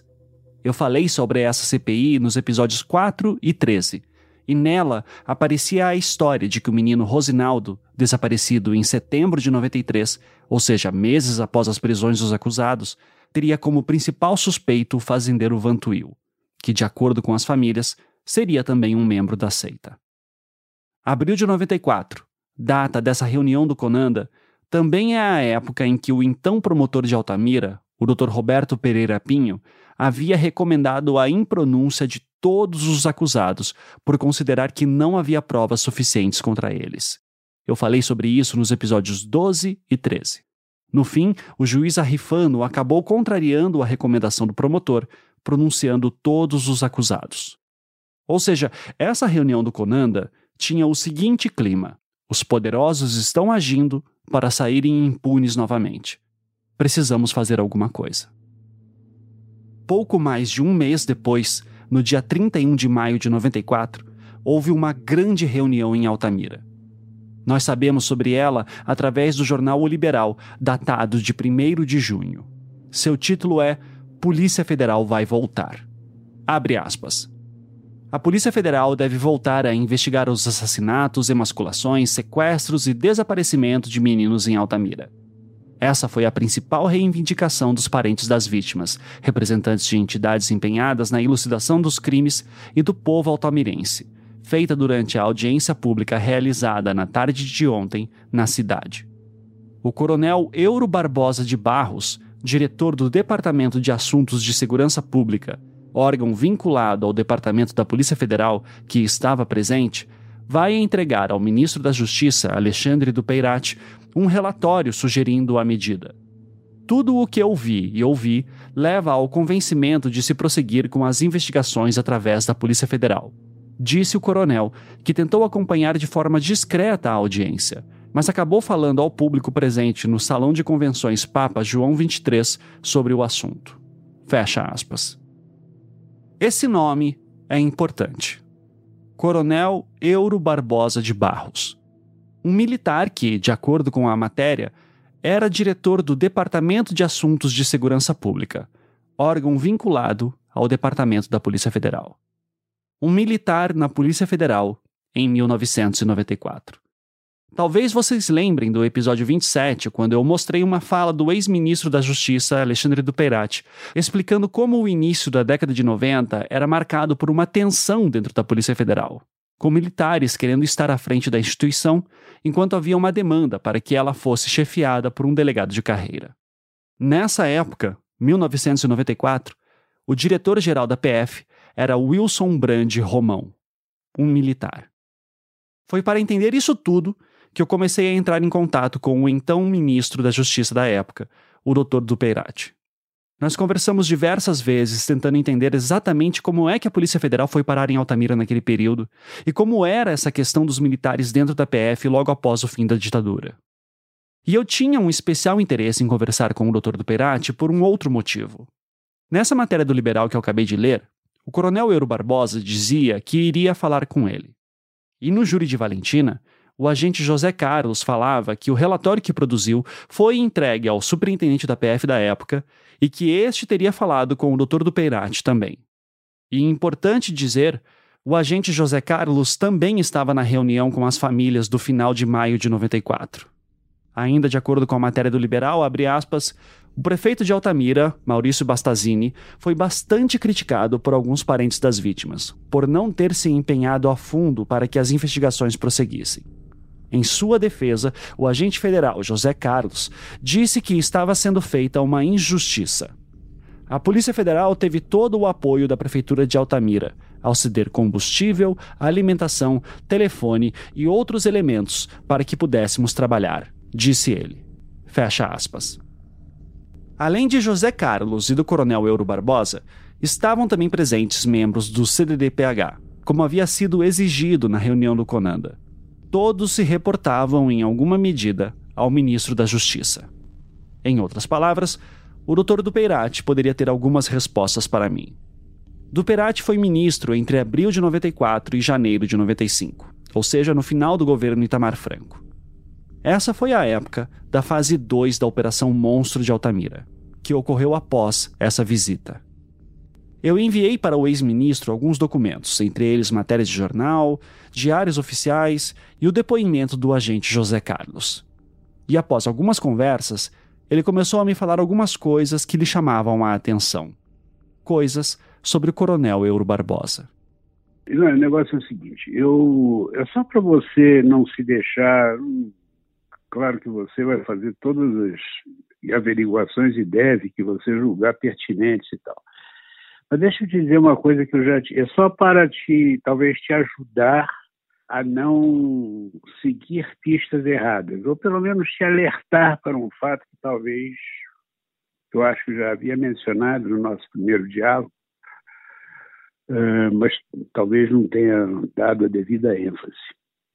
É o seguinte, eu te disse que naquela época, quando eu assumi o ministério, eu senti embora a nomeação para, o, para a Polícia Federal não tenha sido minha, eu já encontrei uma situação consolidada e era uma pessoa tida de confiança do presidente, etc. e tal.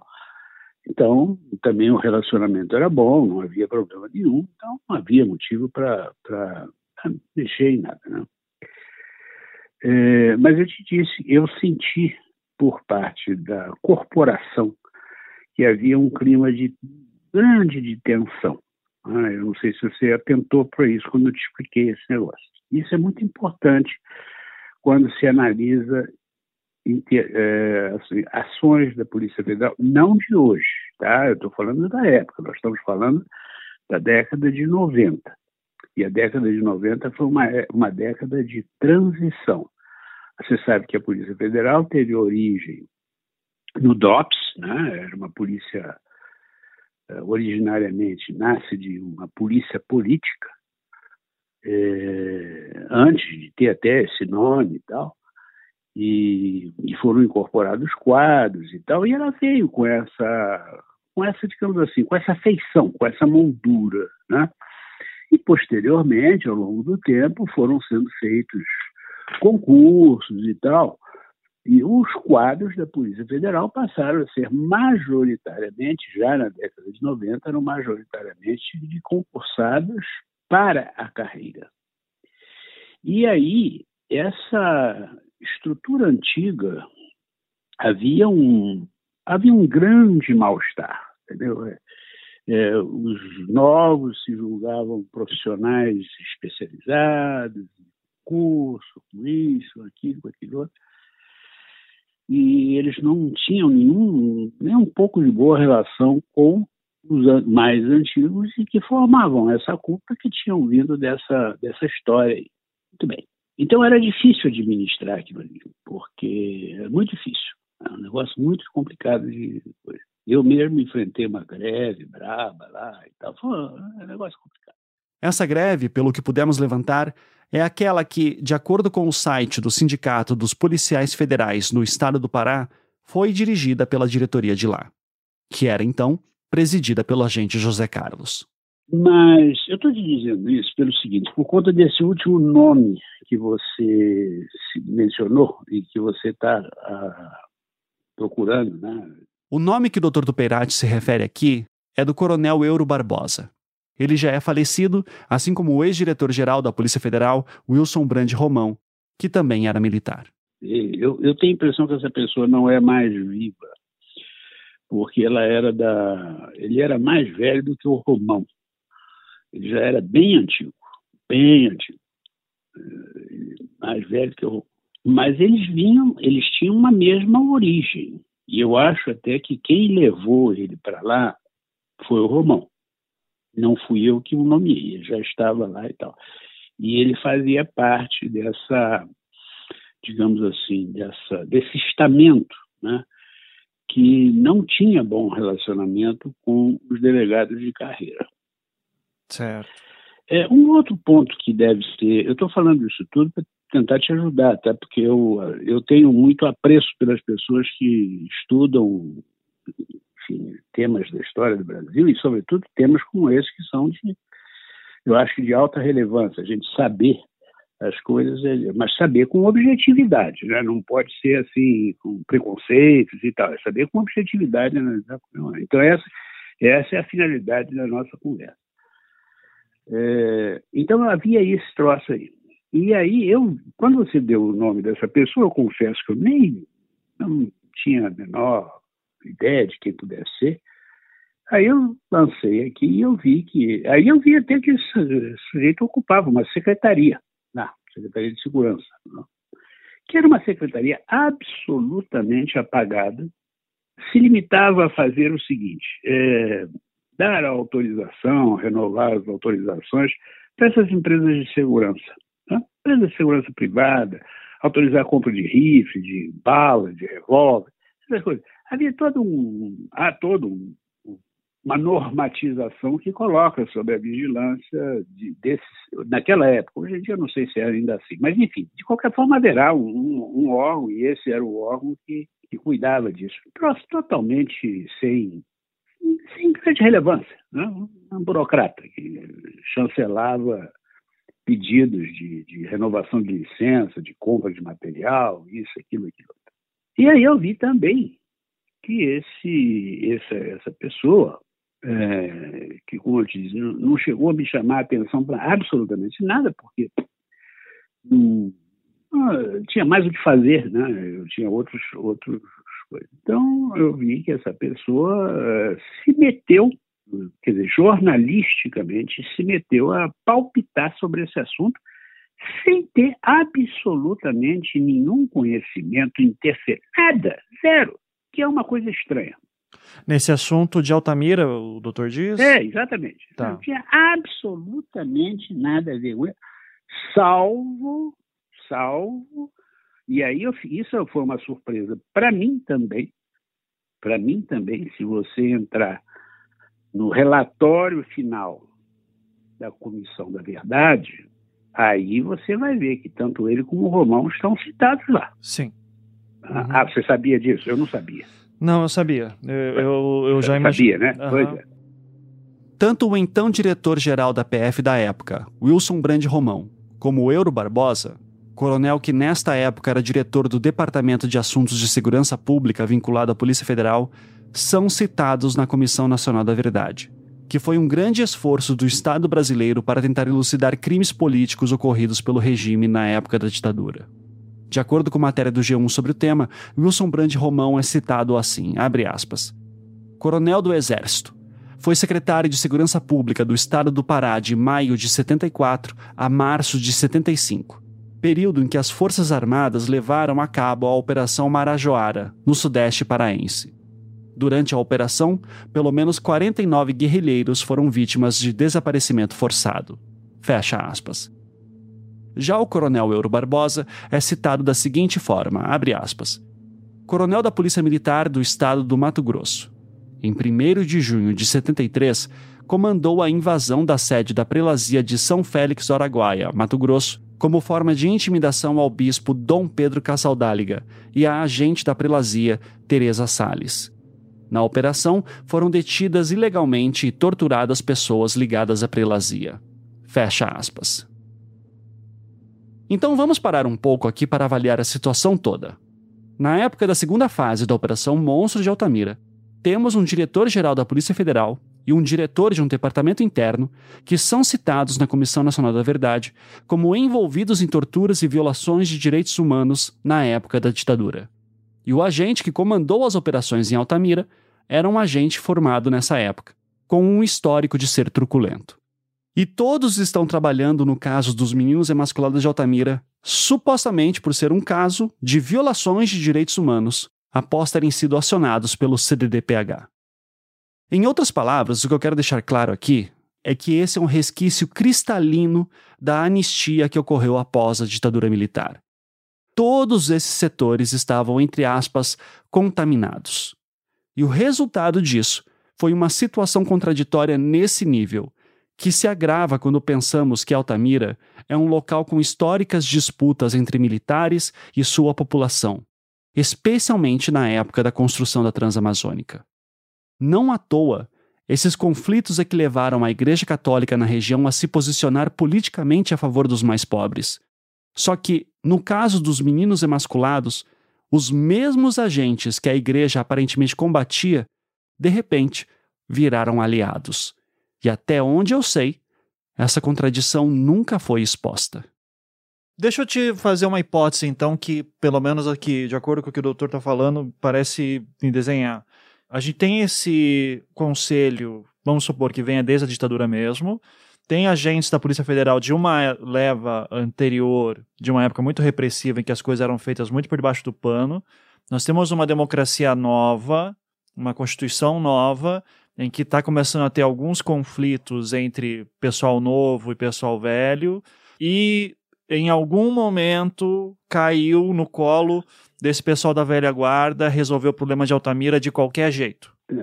Não, essa em nome de direitos humanos. Parece, é, essa história não me parece bater. Não Eu, parece. Não foi para não foi cair no colo. Eles se meteram nisso por alguma razão hum. Que historicamente deva ser. E aí é o seguinte: é preciso ver que tipo de vínculo eles tinham com essas pessoas desse local, com essa história. É, tem alguma coisa aí, entendeu? Tem alguma coisa com o passado histórico desse pessoal. Eu acho. Acho. Tá, eles não, olha, eles não se meteram nisso para defender direitos humanos. Uhum. É, é, quer dizer, essa turma, né? Porque não, eu não estou fazendo crítica a quem quer que seja, mas não fazia parte do perfil dele. Aí, para minha para minha surpresa, aí depois eu vi também que ele, o nome dele, aí vem uma história outra, né? Ambos estiveram envolvidos na lá do época do Araguaia, em Mato Grosso, no sul, esse sul do aquela região toda que foi muito conflagrada na década de 70, é, sobretudo na década de 70, eles circularam por ali e tiveram posições ativas. Tá? É só ler os relatórios. Tá? Isso aí está tudo posto lá e tal, coisa, coisa que eu não sabia. Isso para mim foi uma, é uma surpresa. Uhum. E agora também eu estou entendendo, a posteriori, tantas décadas depois, o porquê da resistência que eu encontrei, que eu não, ninguém me dizia, isso ninguém me falava. Né? Ah, é por causa disso, é por causa daquilo, ninguém falava nada. Mas agora eu estou começando a entender por que, o que, que um representava lá dentro e o que, que outro representava. Agora, o que, que eu estou te passando no sentido de te alertar e de, evidentemente, se esse nome apareceu, e apareceu também com uma notícia onde ele fez questão de colocar no jornal um troço que ele não estava fazendo e que ele não podia fazer, podia se meter nisso, não é assunto dele. Né? E ele fez questão de eh, jogar isso lá na, na imprensa, de alguma forma, passou isso lá, vazou, sei lá o quê. Alguma razão houve. Alguma razão houve. Né? E não foi uma razão de investigação policial, não. Não foi. E isso talvez explique essa coisa de envolvimento de Polícia Federal. Eh, né? Sabe, esse negócio todo de é, supostamente uma vida, um inquérito, averiguação, uma averiguação que não aparece em lugar nenhum, nada de concreto, mas tem, tá, tá, tá, esse, essa zoeira toda de que a Polícia Federal estivesse. Isso daí talvez, talvez tenha como foco de origem essa, essa mentalidade anterior, né? que se julgava no direito de entrar em tudo quanto é cor, não havia limite. Era uma outra mentalidade. Né? A década de, de 70, 80, a polícia se julgava sem fronteiras para nada. Né? E aí, embora, em frente, julgava, ah, não, vamos pegar isso aqui, vamos pegar aquilo ali. Era um troço assim totalmente arbitrário, um negócio totalmente fora de contexto. Então, tá, mas isso, é uma, isso agora é uma impressão minha. Pode, você pode até chegar numa outra conclusão, não sei. Mas a minha impressão é que, até porque não há rastro de nada assinado, e nem deveria ter, porque se tivesse, teria que ter encaminhado a, a autoridade superior, né? e teria rastro de alguma coisa. A gente não some com papel, né? vai para o arquivo, vai tal, é coisa mais dentro. Então, talvez isso explique, isso seja uma, uma, uma, consideração a ser feita na sua pesquisa, no seu trabalho. Né? Isso pode ser uma linha de explicação dessa misteriosa intervenção e não explicada e não fundamentada juridicamente intervenção da PF neste problema, onde até então, e eu acho que foi isso até o fim, né, o que se teve foi homicídio, eh, práticas eh, violentas, abusivas e tudo mais, mas da estrita alçada da segurança pública estadual. Não havia é, nada que justificasse a intervenção federal, salvo aquele episódio que eu te falei. Né? De que eu cheguei a, a convocar uma, uma, uma, coisa, aquele professor universitário que embar, embarcou nisso também, mas chamado às falas, primeiro não compareceu, depois, quando compareceu, não teve nada de concreto. Não, era tudo ouvir dizer. Então, por ouvir dizer, você não pode né, movimentar aparato investigatório nenhum. E é isso aí. Essa história do professor universitário que o Dr. Duperati relata é a seguinte. Em algum momento, em algum jornal internacional que o doutor não se recordava, saiu uma matéria com um professor universitário brasileiro falando que os meninos estavam sendo mortos em Altamira para tráfico internacional de órgãos. O doutor Duperati chamou o professor para ouvi-lo, mas ele não entregou nenhuma prova concreta. Se houvesse, ele teria pedido abertura de inquérito para investigar. E por ser um crime supostamente internacional, haveria a possibilidade de investigação da PF. Isso nunca aconteceu. Em uma matéria de 4 de agosto de 94 da Folha de São Paulo, eu encontrei um pouco mais sobre essa história. Abre aspas. O governo federal suspeita que a organização criminosa que faz a emasculação de meninos em Altamira também atue em outros estados e até em outros países. A Polícia Federal obteve indícios de que a mesma organização ainda assassinaria bebês para retirada de sangue e faria sequestro de meninas com mais de 14 anos. Os estados onde ela atuaria são Maranhão, Piauí, Goiás, Espírito Santo, Amazonas, Santa Catarina e Rio Grande do Sul. A organização teria conexões dos Estados Unidos, Argentina, Uruguai e Paraguai. O CDDPH, ligado ao Ministério da Justiça, se reuniu ontem para avaliar as investigações que a APF faz há 40 dias.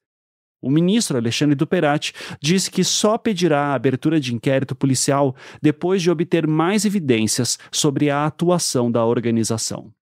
O coordenador das investigações, o coronel Euro Barbosa de Barros, disse que a PF interceptou um telefonema entre uma mulher de Altamira e um homem de Belém, no qual eles negociavam o transporte do corpo de um bebê. Neste telefonema, o homem que ligava de Belém teria dito que a organização estava mais interessada naquele momento no sequestro de meninas, provavelmente para prostituição. A PF trabalha com a hipótese de que a emasculação de meninos e os assassinatos de bebês com a retirada do sangue serviriam para rituais satânicos. A polícia já prendeu preventivamente seis pessoas supostamente envolvidas com a emasculação. Duas delas são médicos. Não está descartada a conivência da família de algumas vítimas com os crimes. Há a suspeita de que muitas famílias se beneficiaram com a compra de bens, como fazendas. Fecha aspas. Se você chegou até aqui nesse podcast e você já sabe de Chagas, há duas possibilidades principais. Ou você ainda acredita que os verdadeiros culpados são os médicos e os outros acusados, que Chagas foi um grande laranja e que tudo era parte de uma grande organização criminosa maligna. Ou você acredita que há uma grande possibilidade de Chagas ser o único e verdadeiro assassino e de todo esse caso ter sido uma grande alucinação coletiva. E se você se encaixa neste último grupo, esse episódio deve estar servindo para deixar bem claro uma coisa aqui. A PF estava atirando para todos os lados. Nem os familiares das vítimas eram descartados como potenciais cúmplices. É um roteiro de filme de terror ruim, mas que teve consequências muito graves nas vidas de centenas de pessoas. Em palavras mais claras, é um péssimo trabalho policial, que nunca foi revisado. Pelo contrário, só foi piorando. Como disse o Dr. Paulo Tamer para mim, quando eu lhe perguntava sobre os relatórios da Polícia Federal.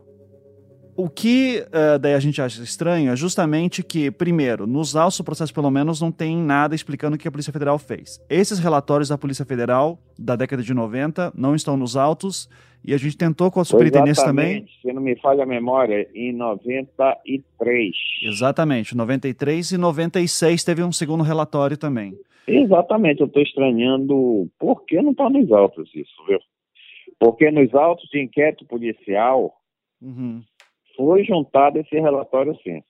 Aí eu te, eu te, eu te afirmo, porque eu vi, que eu estava eu tava na direção da polícia, então eu vi esses relatórios, eu tive acesso aos relatórios, entendeu? Uhum. O doutor não, não ficou com uma cópia dele na sua casa, né, por acaso? Que isso vale ouro pra não, gente. Não, não. Não, não, não, não. Se eu soubesse o desdobramento que fosse dar, até teria uma cópia dos autos todos, né? Inclusive, no final já envolveram, queriam envolver a Valentina de uma seita, houve, na realidade, uma grande bagunça depois nesse, nesse processo. Né? Esse relatório de 93, inclusive o primeiro relatório, já citava a Valentina, não? Já, já, já. já. O doutor lembra o que, que falava dela? O que a questão da masculação era originária desta seita, em que a Valentina era a líder e as pessoas envolvidas eram os, os soldados da Valentina, vamos falar assim, entendeu? Uhum. Mas aí acabou que, maldita hora que se assinou esse, na verdade, que se assinou esse convênio com a Polícia Federal, porque ficou uma pior emenda do que o soneto.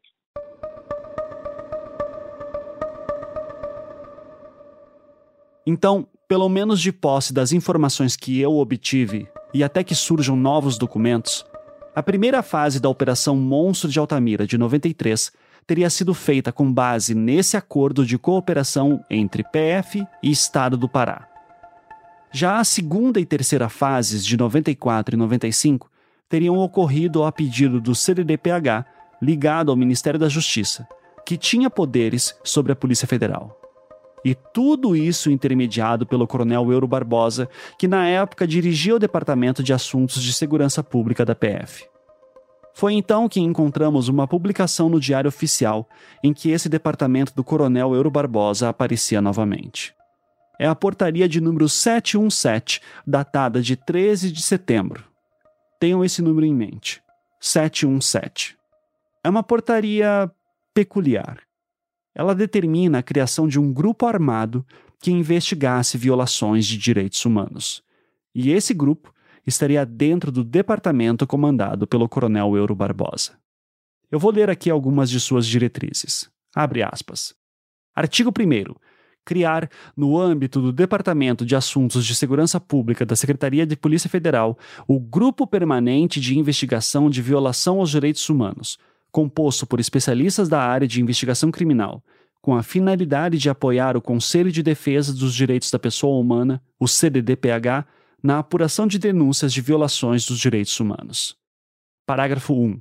Os membros do grupo serão designados pelo diretor do Departamento de Assuntos de Segurança Pública, dentre os servidores colocados à disposição daquele órgão, a quem estarão administrativamente subordinados. Parágrafo 2. A atuação do grupo será convocada por requisição do CDDPH, referendada pelo ministro da Justiça. Parágrafo 3. Os trabalhos do grupo são supervisionados pelo diretor do Departamento de Assuntos de Segurança Pública. Parágrafo 4. O grupo manterá permanente cooperação com a Coordenadoria Geral do CDDPH. Fecha aspas. Eu não sei como foi a escola de vocês, mas quando eu aprendia sobre a ditadura militar no Brasil, a impressão que eu tinha era a seguinte: depois da Constituição de 88 e depois das eleições diretas de 89, os militares teriam saído da cena política. Mas o que esse caso de Altamira revela é algo que, nos últimos anos, parece que tem ficado cada vez mais claro. Os militares que trabalhavam nos anos de repressão continuaram atuando dentro do governo. E daí chegamos nessa situação absurda. Um coronel, apontado na Comissão Nacional da Verdade por crimes de violações de direitos humanos, estava, em 1994, criando um grupo armado dentro da Polícia Federal com autonomia para investigar casos de denúncias de violações de direitos humanos. E o caso dos meninos de Altamira, aparentemente, tem alguma relação com tudo isso. Em outra portaria do Ministério, publicada em Diário Oficial, vemos mais informações sobre este grupo criado na Portaria 717. Nessa nova portaria, está a aprovação da credencial dos membros desse grupo que seria comandado pelo coronel Euro Barbosa. Na credencial lemos o seguinte, abre aspas. O portador da presente credencial é membro do Grupo Permanente de Investigação de Violações aos Direitos Humanos do Departamento de Assuntos de Segurança Pública da Secretaria da Polícia Federal, a quem as autoridades públicas e privadas devem prestar auxílio e cooperação para o desempenho de suas missões oficiais, emanadas do Conselho de Defesa dos Direitos da Pessoa Humana do Ministério da Justiça. No exercício de suas funções, está investido das prerrogativas de acesso, fiscalização e porte de arma autorizadas aos integrantes do sistema de segurança pública nos termos da lei. Fecha aspas. Abaixo da credencial viria a assinatura do ministro da Justiça. Na época, era o doutor do Perati. É ele quem comenta sobre isso. Aí você me manda uma portaria que eu achei essa. Eu da primeira vista que eu olhei essa portaria, eu achei essa portaria muito estranha. Né? Muito estranha essa portaria. O ministro da Justiça, a primeira coisa que me chamou, o ministro da Justiça não assina carteira funcional de ninguém. Não existe isso. Em lugar nenhum do mundo. Né? Uma portaria, eu mesmo assinar uma portaria, eu mesmo dizendo que eu vou assinar, e pior, pior, dando porte de arma, poderes de requisição. Que negócio é esse? Aí isso me levou, me obrigou a descer um pouco. Eu falei, pô, não é possível, isso tem alguma coisa de errado nisso. Aí você examine a portaria e você vai ver o seguinte. Gabinete Ministro, portaria de 16 de novembro de 94. Cadê o número? Portaria tem número. Não há portaria sem número. Não existe isso embaixo de toda e qualquer portaria, ao pé da portaria, embaixo, quando termina a portaria, tem o um nome da autoridade que assina. É claro que não, o titular do ministério pressupõe, mas tem até, até uma lei. A lei, a sanção, o veto, o decreto, tem lá o nome, presidente da República. E embaixo vem o autógrafo, o nome das pessoas que assinaram. É? Fulano, ciclano, beltrano, ministro, isso aqui. E a portaria é ele. Você pode pegar um diário oficial, fazer uma pesquisa, você vai ver, não existe. Primeiro, portaria sem número. Segundo, uma portaria onde embaixo não tenha o um nome, a identidade da autoridade que assinou. E terceiro, e mais estranho ainda, isso pode escapar uma pessoa que não, enfim, que não teve é, trato com a área, né? Toda, todo ato, todo ato administrativo que é publicado no Diário Oficial contém uma, ao pé, abaixo da assinatura, à esquerda, um assim, OS, entre parênteses, OS, número tal, de tal data e tal. É o ofício que encaminhou isso à imprensa nacional. Não tem. Não tem. Este não tem. É, até para avisar, doutor, eu peguei isso aqui no site do Ministério da Justiça, tá? É, pois é, nós vamos chegar lá, nós vamos tá. chegar lá. Tá. vamos chegar. Eu não, eu não estou dizendo, veja bem, eu não estou dizendo que isso não tenha sido publicado, não. O que eu estou dizendo é isso logo levantou uma suspeita. Bom, e esse negócio do site do Ministério da Justiça me levanta, me, agora me levantou uma suspeita maior ainda, mas eu vou chegar lá. Então vamos lá. Este, este mesmo decreto, é, decreto de lançamento, portaria, faz alusão a uma portaria esta com número, né, 717, de 13 de setembro de 94. Não sei se você tem essa portaria. Não, não. Eu até procurei, inclusive, no site eu não achei. Na época em que eu tive essa conversa com o doutor do Peirati, eu não tinha conseguido a portaria 717 que eu li há pouco para vocês, pois havia procurado apenas no site do Ministério da Justiça e ela não estava lá. Eu só tinha acesso àquela portaria que falava sobre a credencial do grupo. Depois, eu segui a dica do Dr. do Peirati e consegui a portaria 717 pelo Diário Oficial. Pois é. Esta portaria, esse é outro troço estranho. Esta portaria 717, que tem número, tem assinatura e tem o ofício que foi encaminhado à imprensa nacional, some do diário, some, não, não some do diário, ela some da publicação dos do, do, do, do, site oficial né, do, do Ministério da Justiça. Sumiu. Sumiu. Não aparece. Você não encontra. Para descobri-la, você tem que ir ao site da imprensa nacional e você vai lá, o Diário Oficial da União, do dia 14 de setembro de 94, você vai encontrar, então, a portaria 717. Tá? Você encontra lá.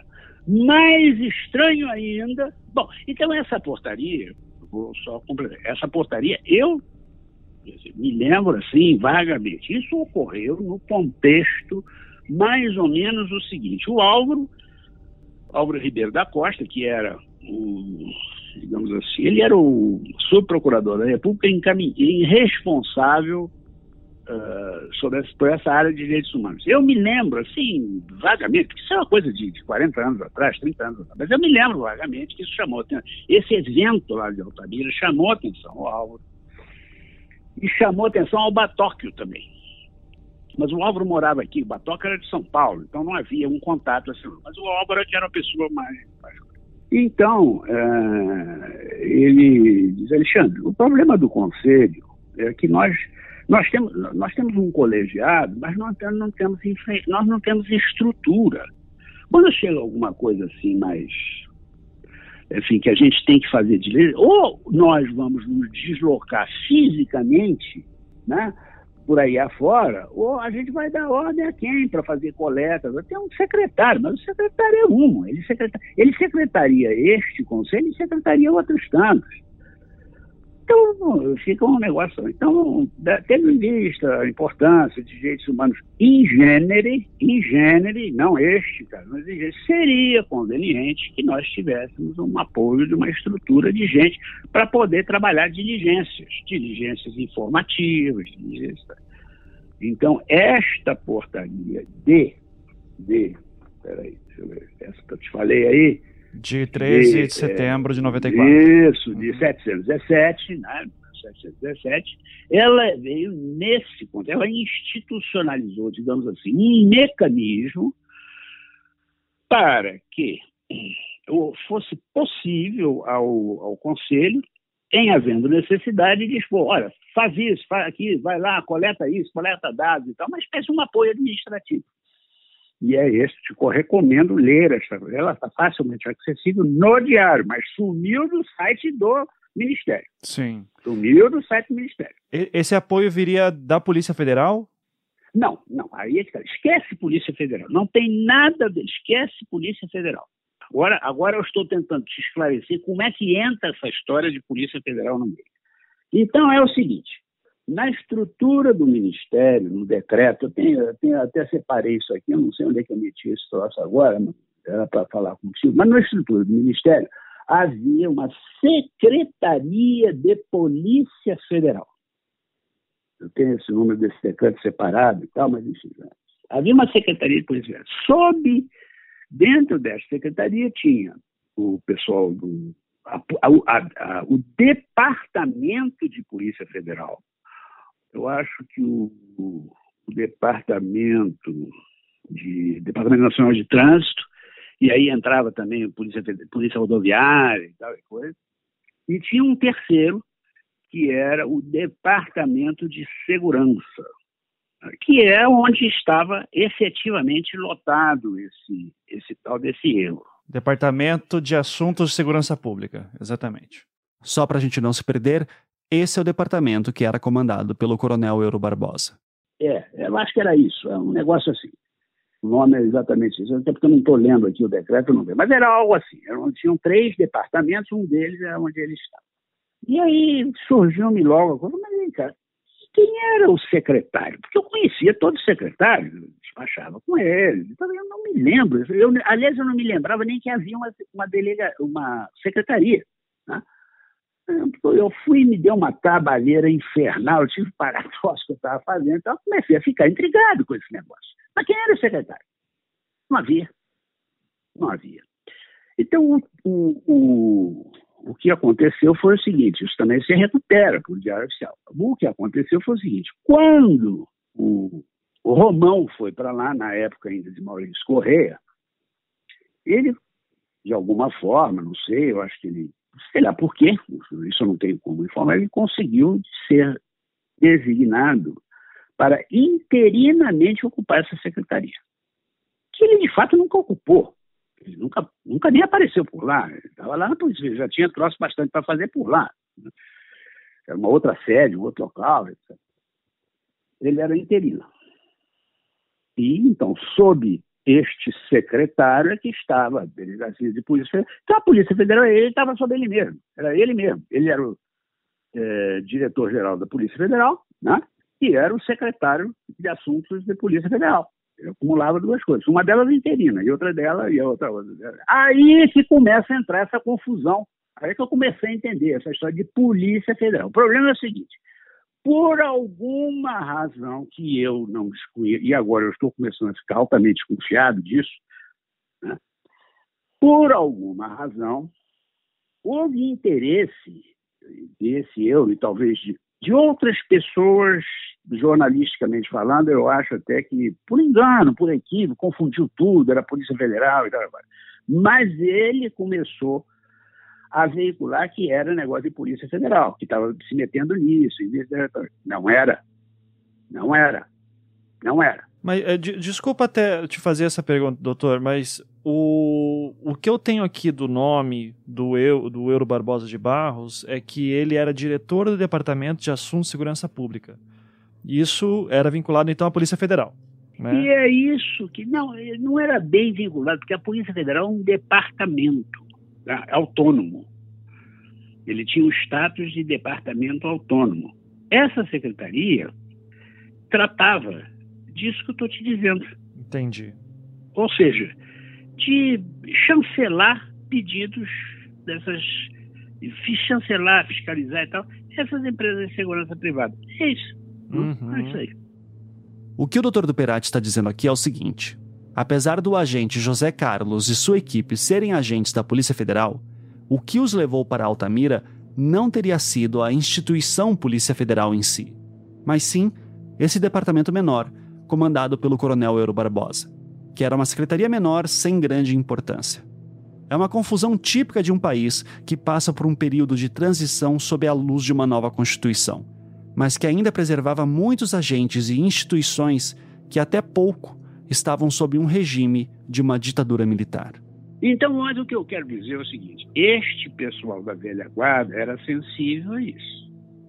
Aí, esse tipo de diálogo lhes tocava a alma porque ambos tinham em comum uma outra coisa maior, um, objetivo maior, que era a luta contra um demônio que estava solto no espaço aí e tal, querendo nos dominar todos. Né? Entendeu? É, é, é, é um outro mundo. É um outro mundo. Então, essa, o que parte deste povo tem que ser visto a partir da mentalidade deles, dos valores deles e daquilo que eles achavam correto e, e, e errado que não é aquilo que uma geração Eu hoje já sou uma geração decrépita, mas, é é, mas, é, enfim, de uma geração mais nova do que a deles, achava. Né? Nós somos de uma geração que brigou pela Constituinte, então é uma outra história. Né? Estamos falando com uma outra geração. A questão de mudou, né? mudou. Mas é isso, no fundo é o seguinte, o que eu estou querendo te alertar, alertar apenas, é o seguinte, é, ao interpretar fatos, notícias, matérias, tendo por origem esse povo aí, pense duas vezes e coloque um ponto de interrogação. O que está que que estava acontecendo ali? Notadamente porque, aí você vê, como é que o superintendente da, da PF no Pará não está sabendo de nada? Que negócio é esse? Né? Uhum. É, é, essa era uma prática que se tinha. Né? Não, não precisa, não passa, porque senão vai ficar. vai passando por cima. Então, é um perigo, né? Essas coisas a gente sabe como é que começa e não sabe como é que termina. Muita coisa feita debaixo dos panos, né? E... É, uhum. pois é. Depois aí vira um rolo danado. É, Mas enfim, o que eu estava querendo te alertar, é, sem, não estou querendo pichar ninguém, nem falar mal de anjos, tá? até porque acho eu, não criei nenhuma linha de atrito com quem quer que seja, nesse meu período, mas é, tem esse dado. O, o, historiador, ou aquela pessoa que está revolvendo os dados históricos, eu acho que tem que ser alertado, pelo menos, para estas circunstâncias e de quem viveu o momento. Né? Eu, eu vivi, eu, eu vivenciei essas, essa transição e esses dois mundos que estavam convivendo ali, assim, feito cão e gato. Uhum. E isso pode explicar muita coisa. Não, isso Mas é isso que eu queria Esclareceu dizer. muita coisa, viu, doutor? Obrigado mesmo pela, pela ajuda.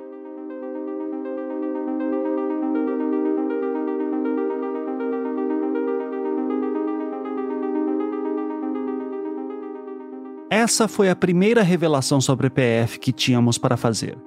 Que tudo ocorreu num contexto histórico muito confuso.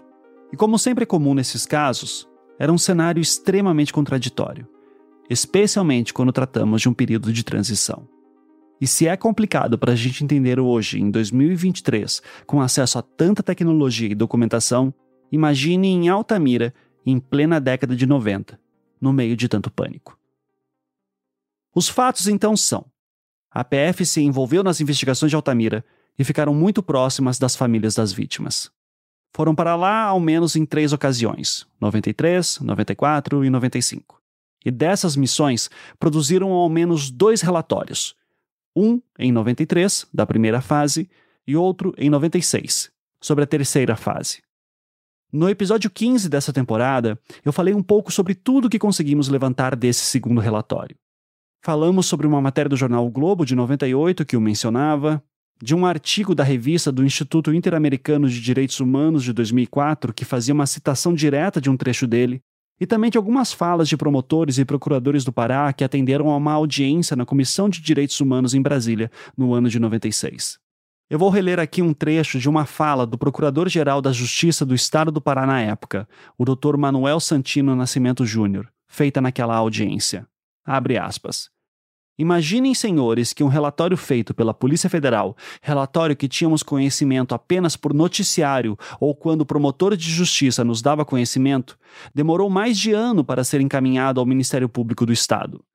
Ora, se a Polícia Federal estava apenas colaborando nas investigações, mas o Estado do Pará não vive sob intervenção federal, não poderia a Polícia Federal agir de modo próprio, carreando prova para os autos teria que ter um intercâmbio com o Ministério Público do Estado, o único capaz de levar essas provas e produzi-las no curso da instrução processual para buscar a punição dos culpados. Fecha aspas. O procurador-geral falava isso porque a terceira fase da Operação Monstro de Altamira havia ocorrido em 1995 e o relatório era datado de 1996. Nós sabemos isso por conta da matéria do jornal O Globo, que afirma que o relatório era datado de 18 de abril de 1996 e era assinado pelo agente José Carlos de Souza Machado. Além disso, a matéria também afirmava que o relatório tinha 88 páginas e mencionava uma série de informações que havia no documento. Conversando com algumas pessoas que tiveram acesso ao relatório anos atrás, mas que não quiseram ser gravadas, eu também levantei as seguintes informações. O relatório de 96 seria muito focado em uma mulher que teria sido de grande auxílio nas investigações de José Carlos e sua equipe. Também falava sobre como a seita de Altamira teria relações com pessoas dos Estados Unidos. Por fim, que o relatório usava muitos pseudônimos e que suas páginas finais eram um anexo, nos quais os pseudônimos eram explicados. Quem nos passou essa informação em específico foi um agente da PF que teve acesso ao relatório na época e não quis me dar entrevista. Por muito tempo, essas eram as informações que eu tinha. E elas foram importantes para mim, porque isso me auxiliou muito em algo que aconteceu nos últimos meses de produção deste podcast. O que me leva à segunda revelação deste episódio. Eu consegui o relatório de 1996.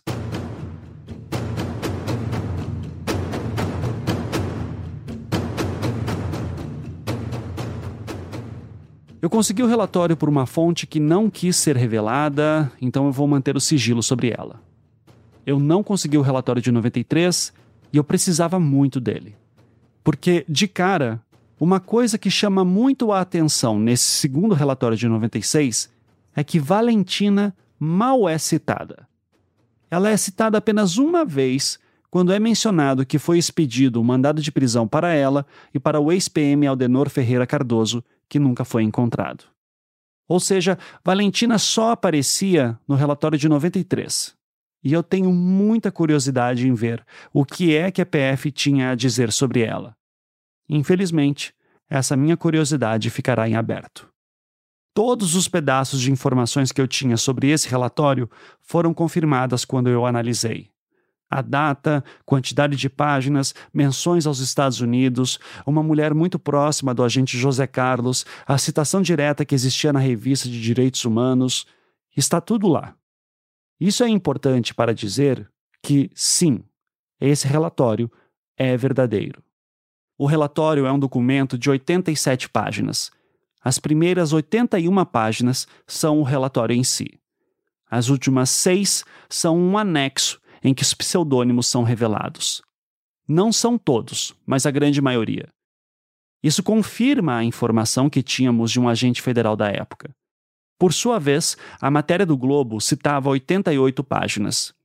Pode ser que alguma tenha se perdido, ou que havia uma capa, eu não sei.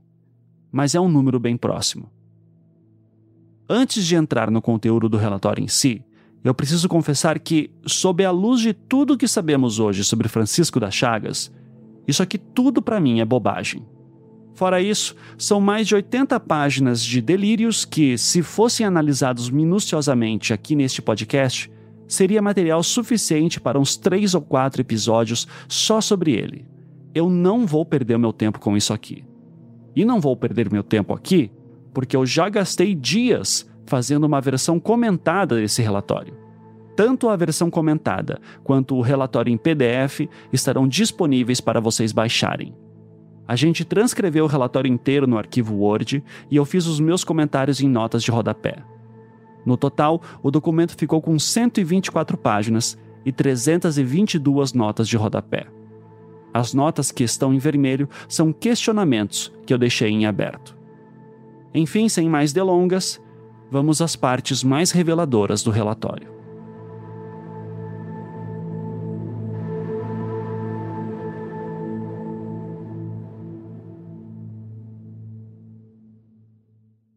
O relatório abre falando sobre a operação de 93. Nela é citado um número de um processo que estaria no Ministério da Justiça, mas que não conseguimos confirmar a sua existência.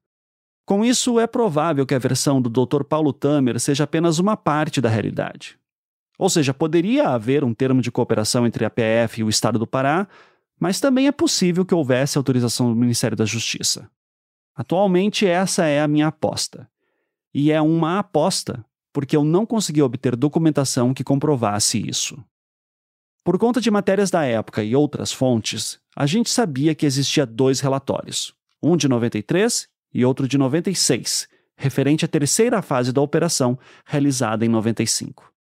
Mas eu sempre tive curiosidade em saber se haveria um relatório sobre a segunda fase de operação, ocorrida em 94, aquela que foi referente ao caso da menina Eudilene. Nesse relatório, temos uma resposta. Eu vou ler aqui. Abre aspas. Cumpre aqui esclarecer uma situação. Informar o porquê não foi entregue o relatório de 1994.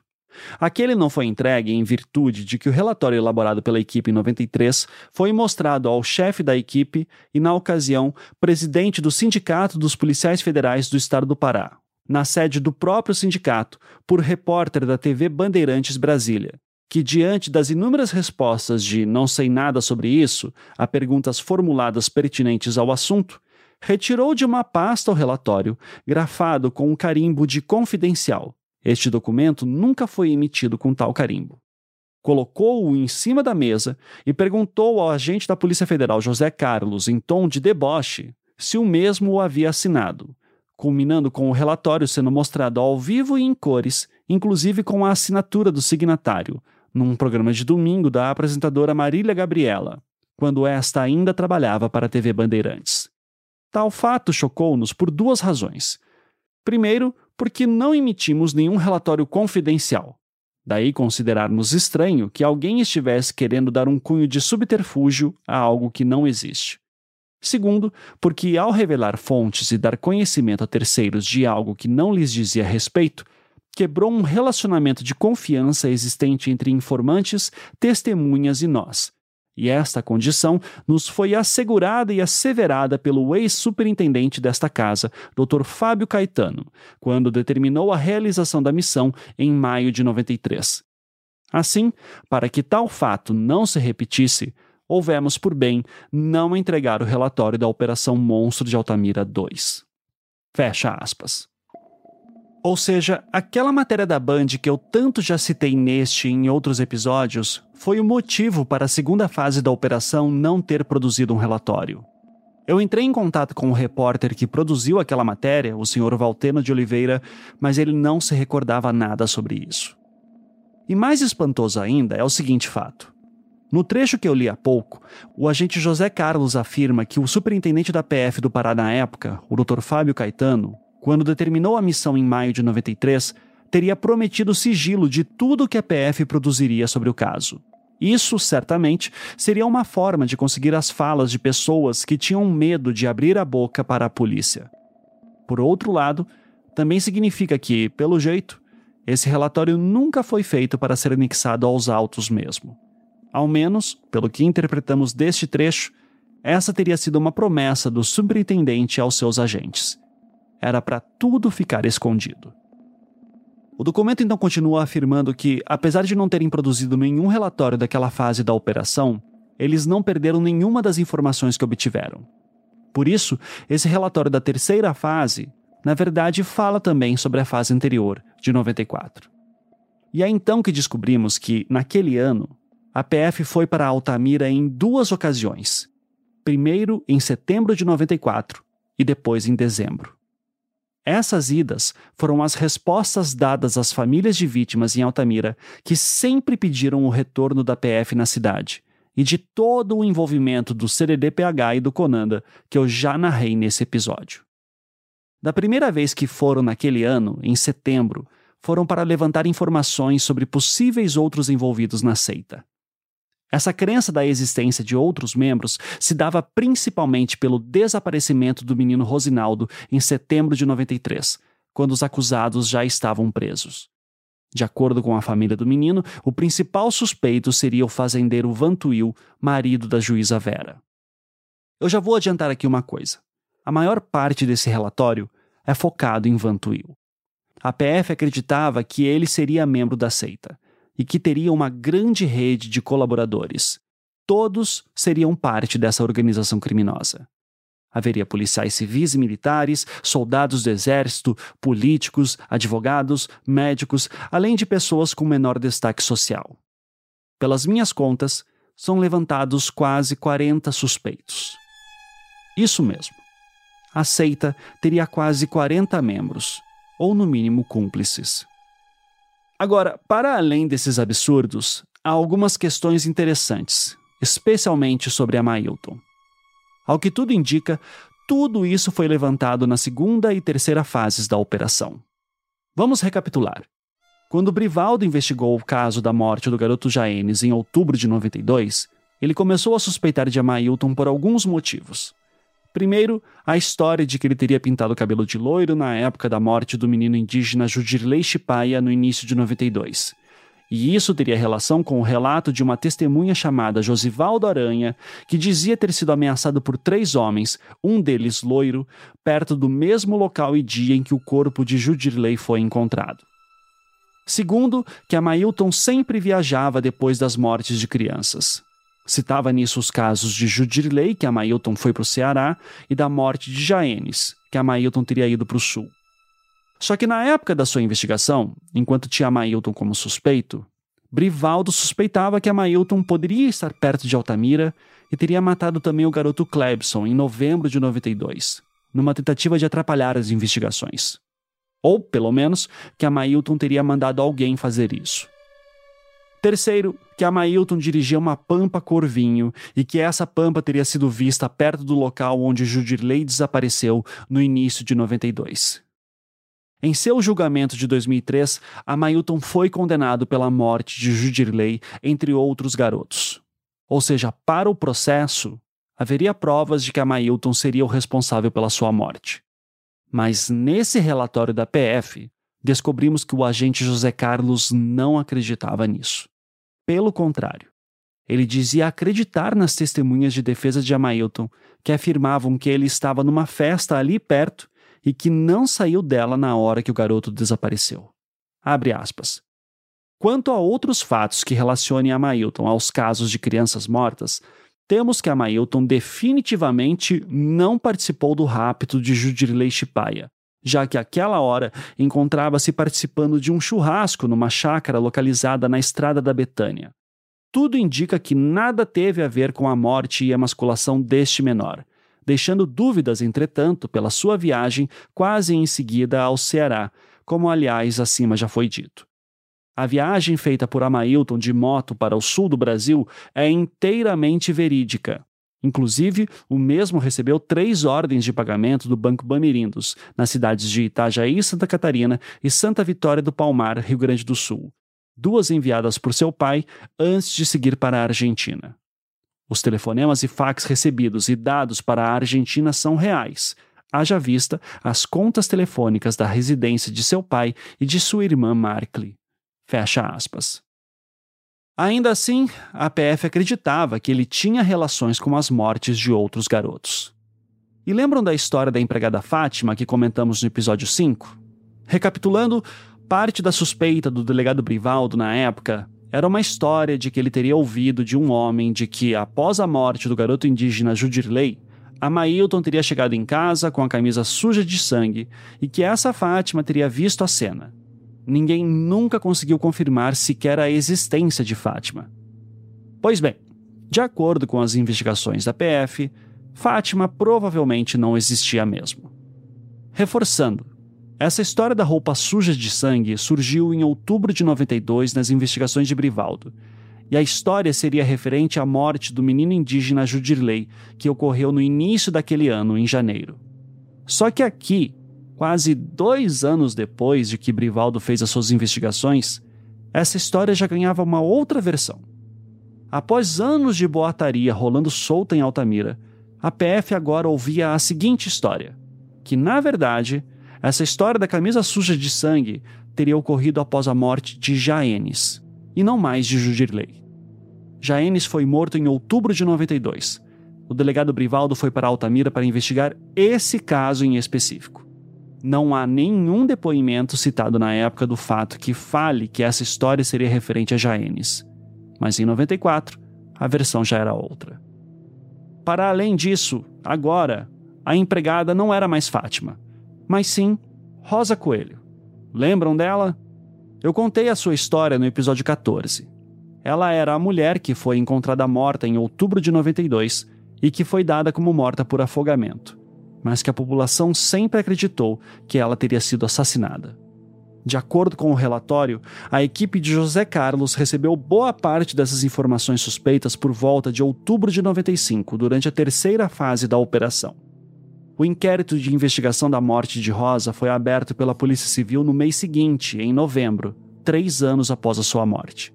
Ou seja, tudo indica que foi o levantamento da PF que motivou a abertura daquele inquérito. Lendo diretamente do relatório, abre aspas, Outro ponto a salientar é de que, desde o início das nossas investigações em 1993 na cidade de Altamira, escutamos dizer que uma empregada de sua casa, de nome Fátima, encontrara a camisa suja de sangue que a Mailton usava no dia em que Jaenes foi morto, e que, em razão disso, a Mailton também teria assassinado a empregada e desaparecido com o seu corpo. Tais boatos não tornaram verídica a existência de Fátima até o presente momento. Porém, Várias foram as vozes correntes na cidade de Altamira de que Rosa Coelho de Souza, que adiante mencionaremos, teria sido morta em razão de ser ela a pessoa empregada, à época, na residência de Amailton, e que teria visto as ditas roupas sujas de sangue. Pois bem, se Rosa foi ou não morta pelos motivos acima descritos, a equipe não pode ainda constatar. Todavia, presume-se que a mesma tivesse tomado conhecimento de algo que pudesse identificar os envolvidos nos crimes de emasculação. Fecha aspas. O relatório cita que Jaciara, uma das pessoas que conheciam Rosa, teria afirmado que Rosa trabalhava para a família Gomes e que teria visto a Mailton chegar com a roupa suja de sangue. Só que Jaciara deu dois depoimentos no inquérito de Rosa Coelho e afirmava exatamente o contrário, que Rosa nunca trabalhou para Amadeu Gomes. E não fala nada sobre camisa suja de sangue. Isso aqui é um daqueles casos de telefone sem fio. O relatório da PF afirma isso com base numa mensagem que a PF recebeu por fax de uma pessoa identificada como Irmã Vanilda, que morava em Roma e afirmava ter ouvido essa história da própria Jaciara. E daí essa história da empregada só complica. Abre aspas. No limiar do encerramento da missão em 95, Após havermos praticamente esgotado todos os esforços no sentido de encontrar Fátima, localizamos uma pessoa que havia trabalhado na residência de Amailton, que nos disse ter visto uma camisa azul suja de sangue embaixo de uma cama, dentro de um dos quartos da casa, dois dias depois do sumiço de Jaenes Pessoa, época em que a mesma começou a trabalhar para a família. A história, ora narrada, só é de conhecimento da testemunha da equipe e de uma outra pessoa, amiga da testemunha, que a indicou-nos. Diante destes fatos, usa-se o raciocínio de que anteriormente à testemunha, alguma outra empregada teria trabalhado na casa de Amailton. E esta pessoa teria vivido o clímax dos fatos e comentado a outras pessoas o que teria visto, razão pela qual a mesma poderia ter sido morta, fortificando ainda as informações prestadas por outra testemunha residente numa cidade de região do Tocantins, que narra ter ouvido Amailton dizer para um parente próximo numa fazenda, na noite do dia em que Jaenes foi assassinado, que ele ficara com pena de ter ajudado a matar o seu parente. E deste parente ter dito relacionando-se à empregada assassinada por Amailton: Por que você fez isso com ela? Ela já trabalhava há mais de três anos com a família. Fecha aspas. Agora, temos mais uma versão para quem seria Fátima. Não seria mais Rosa, mas sim uma mulher chamada Olinda Mora Silva, que, de acordo com esse relatório da PF, teria narrado aos investigadores essa história da camisa azul. Mas, novamente, nada disso condiz com os autos. Fátima aparece pela primeira vez nos autos pelos depoimentos de José Luiz Sobrinho, de 23 de outubro de 92, e lá ele dizia explicitamente que ouviu essa história da camisa suja de sangue por volta de janeiro daquele ano, ou seja, época da morte de Judirley. Fora isso, quer dizer que a Mailton teria matado Jaenes, ficado com a camisa suja de sangue, saído de moto por meses e deixado aquela camisa suja debaixo de uma cama para qualquer um encontrar. Não faz sentido. A impressão que dá é que estão tentando adaptar esse boato frente aos fatos apurados, como o álibi de Amailton no caso de Judirley. Algo do tipo: todo mundo fala sobre essa história da empregada que viu camisa suja de sangue, mas não pode ter sido no caso do Judirley, então deve ter sido em outro. Fátima pode ser uma pessoa que nunca foi encontrada, pode ter sido Rosa, pode ter sido Olinda, pode ter sido uma mulher chamada Madalena, que aparece no inquérito de Rosa, e pode ter relação com o caso de Judirley, ou com o de Jaenes, ou com os dois. É isso que toda a investigação da PF levantou nesse assunto. Nada com coisa alguma. E sobre isso, há um trecho desse relatório sobre o caso da morte de Rosa Coelho que eu considero bastante revelador. Abre aspas.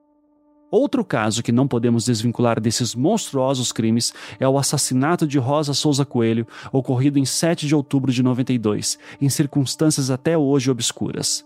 É fato e voz corrente ainda não provado que Rosa teria sido a empregada da casa de Amadeu, que teria visto a Mailton quando retornou, provavelmente do assassinato de Jaenes, com a roupa suja de sangue, e disse que tinha deixado seu priminho assim assim. Rosa foi encontrada morta, segundo o laudo do Dr. Aragão, afogada no Igarapé Ambé, localidade conhecida por Três Pontes. Fecha aspas. A frase que me pega aqui é: é fato e voz corrente ainda não provado. Ou é fato provado, ou não é. Isso aqui foi escrito por um agente da Polícia Federal à frente de uma investigação importante. Ser voz corrente não torna algo verdadeiro. Pelo menos não deveria. Os agentes deveriam ter sido mais criteriosos aqui, mas não foram. Nem aqui, nem no documento todo. Mas enfim, continuemos.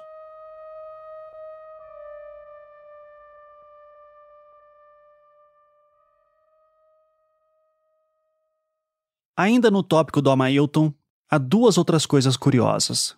No episódio 3, quando falávamos da investigação do delegado Brivaldo, eu citei sobre um policial da época que serviu como testemunha contra Amailton na época do inquérito de Jaenes. O nome deste policial era Adjael Silva Feitosa, de 22 anos, ouvido em 13 de novembro de 92. Na ocasião, ele contou para o delegado Brivaldo que servia no 51º Batalhão de Infantaria da Selva, o 51 bis, quando deu carona para um rapaz que dizia se chamar Marcos. Logo no início da viagem, esse indivíduo teria deitado no colo de Adjael e começado a praticar sexo oral nele. Em seguida, Marcos falou para Adjael não comentar nada com ninguém, caso contrário, o mataria. Ainda de acordo com o relato de Adjael, outros soldados do quartel também relatavam terem passado pelo mesmo tipo de abuso e ameaça. Após ter sido dispensado do exército, Adjael passou a trabalhar como policial civil em Altamira. Certa vez, ele foi ao posto Gomes para abastecer um carro da delegacia. Lá, viu Marcos, mas não falou com ele. Ao perguntar para outras pessoas quem seria aquele homem, recebeu a resposta de que, na verdade, ele se chamava Amailton. Na época da investigação de Brivaldo, o relato de Adiael serviu para formar uma imagem que o delegado montou de Amailton. Um homossexual violento que abusaria de pessoas e, portanto, seria um forte suspeito de emascular e matar os meninos de Altamira. Pois bem, Adjael é citado no relatório da PF. Ele é descrito como um bate-pau, que seriam aqueles homens que trabalham informalmente para a Polícia Civil de Altamira. Sobre este termo, o Dr. Paulo Tamer me deu uma explicação com maior propriedade. Agora, o que ocorria na época, o que ocorria na época, pelo baixo efetivo que a Polícia Civil tinha, entendeu? É, pessoas é, é, indicadas pelas prefeituras municipais colocavam nas delegacias de polícia ajudantes, mas não para trabalhar como polícia, acabavam trabalhando como polícia, entendeu? Mas eram pessoas assim para é, datilografar, é, tirar uma de escrivão ad hoc, entendeu? Coisas assim. Mas na realidade a gente sabe que acabavam fazendo operação policial, andavam armados e era uma bagunça da porra. E tinha até um padeiro em Marabá, que era. Mas aí, com, ao longo do tempo, com as novas legislações que foram formatadas a Polícia Civil aqui do Pará, isso foi totalmente eliminado. Mas essa situação que se chamava de bate-pau existia assim. Não adianta negar, né? Na época em que era delegado-geral, o Dr. Paulo Tamer falava abertamente na imprensa que boa parte dos problemas que ocorriam nas investigações de Altamira seria por causa desse tipo de agente. Na matéria que li anteriormente, do Jornal Liberal de 2 de agosto de 93, o Dr. Tamer comentava sobre isso. Abre aspas. O efetivo policial do sul do Pará, por exemplo, até pouco tempo formado de bate-paus, hoje é completamente constituído de policiais de carreira. Bate-pau, explica o chefe da polícia, é o policial comissionado, indicado por políticos e nomeado pela Secretaria de Estado de Administração. Altamira, lamentavelmente, foi, durante os primeiros anos de investigação dos crimes, vítima dos bate-paus. Mas esse quadro, assegura o delegado, está mudando. Fecha aspas. Como falei no episódio 10, um bate-pau que é bastante importante nessa história toda é Edmilson Frazão, o homem que dizia ter sido convidado para um culto macabro na chácara do Dr. Anísio. Antes de ser uma das mais importantes testemunhas do processo, de acordo com o seu primeiro depoimento, ele chegou a ser informante da Polícia Civil em Altamira e se envolveu em uma série de problemas com policiais na cidade, tendo que sair de lá às pressas para não ser morto. Pois bem, pelo relatório da PF, agora descobrimos que o policial Adjael também seria um bate-pau. Mas se na investigação de Brivaldo ele aparecia como um personagem importante para a suposta elucidação do caso, aqui, no texto do agente José Carlos, ele aparece de uma forma bem diferente. O trecho que eu vou ler agora do relatório é referente ao assassinato do menino Clebson, morto em novembro de 92, enquanto Amailton estava foragido. Abre aspas. Na emasculação de Clebson, surge claramente a participação de policiais militares e bate-paus da Polícia Civil como executante dos crimes. Aí é que se encaixa com perfeição o depoimento dado por A. Santos para a conselheira Sueli do Conselho Tutelar do Amapá, oportunidade em que lhe contou como eram executados os crimes. Na madrugada seguinte, ao dia da morte de Clebson, um bate-pau que havia chegado em casa com a camisa suja de sangue sumiu de Altamira para nunca mais voltar. Dias depois, outro ex-bate-pau, ligado à família do Amadeu, seguiria o mesmo caminho. A história do primeiro bate-pau tomamos conhecimento através de sua avó, pessoa hoje já falecida, mas que revelou os fatos para vizinhos. Fecha aspas. O texto em si não diz nomes de quem seriam esses policiais e bate-paus envolvidos na morte de Clebson. Mas olhando o apêndice do relatório, no qual há uma lista de nomes, encontramos a seguinte informação: abre aspas.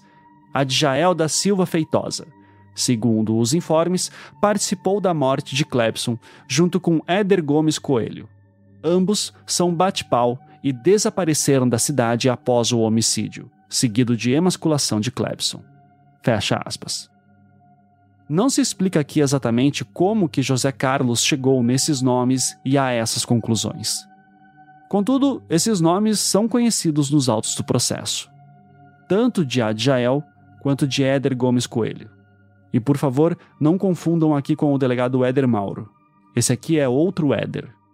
O que chama a atenção é que o depoimento que Adjael prestou para o delegado Brivaldo é bastante incriminador contra Amailton e ele foi feito no exato mesmo dia que Clebson desapareceu e foi assassinado. Como então é possível que o agente José Carlos pudesse minimamente suspeitar que ele teria participado da morte de Clebson? Isso não tem muito sentido. Eu sempre me perguntei o que teria acontecido com Adjael. E aqui é a primeira vez que eu fiquei sabendo que ele desapareceu de Altamira após a morte de Clebson. Ou seja, também após ter prestado aquele depoimento contra Mailton. Não há como afirmar se esses fatos são relacionados ou sequer se são verdadeiros. Já o outro bate-pau citado, Éder Gomes Coelho, o nome dele aparece brevemente em alguns depoimentos.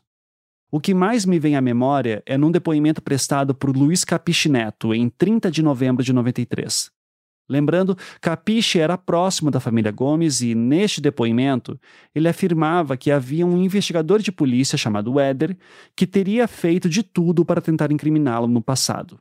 Possivelmente seria esse Éder Gomes Coelho. E se for, é difícil acreditar que ele seria aliado de Amailton. E como vocês devem imaginar, de acordo com esse relatório da PF, Luiz Capiche Neto também seria um membro da seita ele é um daqueles quase 40 nomes de suspeitos que eu mencionei. Falando em Luiz Capiche, ele foi um dos suspeitos na época da morte de Judirley, e o motivo disso seria a questão da tal caminhonete Pampa cor de vinho. Suspeitava-se que o dono da caminhonete poderia ser Luiz Capiche, e depois, como vimos, essa suspeita caiu em Amailton. Mas aqui no relatório, a PF afirma que não era nenhum nem outro. Na verdade, a caminhonete teria ainda uma outra cor. Ela seria de cor café com leite. E o dono dela seria um outro cara, um tal de José Carlos Bergamin, um homem que seria ligado ao fazendeiro Vantuil, marido da juíza Vera. Para a APF, ele seria um dos principais suspeitos da morte de Judirley. Eu vou chegar nesse tópico em breve, mas eu só quero pegar esse gancho para terminar essa parte do Amailton. Lembram da história da testemunha Josivaldo Aranha, que teria sido ameaçado por três homens, um deles loiro, em um local e data e próximas que o corpo de Judirley foi encontrado no início de 92? Aquela história que levou o delegado Brivaldo a criar a sua convicção de que o assassino de crianças era Amailton? Pois bem, agora, de acordo com a PF, Josivaldo Aranha, na verdade, teria visto outras pessoas. Afinal, a PF havia confirmado que o álibi de Amailton para aquele dia era sólido. O que eles dizem do relato de Josivaldo Aranha é o seguinte: abre aspas. Josivaldo Aranha, filho de criação de uma família que possui um pequeno sítio às proximidades do Cupiúba, dias após a morte de Judirley Chipaia, em janeiro de 92, declarou ao delegado da Polícia Civil Bertolino que fora abordado, ainda dentro do mato, numa estradinha interna que liga o sítio à estrada da Serrinha, por três homens que estavam numa picape Willys, carroceria de madeira, de cor clara, estacionada a menos de 100 metros da porteira de sua mãe adotiva. A descrição fornecida por Aranha desses homens aproxima-os de militares em operação de busca de informações. Na ocasião, Josivaldo foi por um deles ameaçado de morte se contasse para a polícia algo sobre eles, suas descrições ou aparência, ou que ali estiveram fazendo perguntas sobre Judirley. Fecha aspas. Então, de acordo com a PF, os homens que ameaçaram Josivaldo seriam, na verdade, militares eles fariam parte da seita, ou organização criminosa, ou o nome que você achar melhor para essa loucura toda. O relato de Josivaldo, a suspeita do envolvimento militares e o avistamento da caminhonete Pampa, que agora não era mais cor de vinho, mas sim café com leite, são todos fatos relacionados a uma única pessoa. A testemunha que, nesse relatório, o agente José Carlos considerava ser a sua testemunha mais importante. Valdete, a mulher que conhecemos nos autos como aquela que estaria sendo ameaçada por um pistoleiro de nome Maurício em 1995. Grande parte desse relatório é baseado em coisas que ela falou para os agentes da Polícia Federal. Vamos esclarecer essa história então.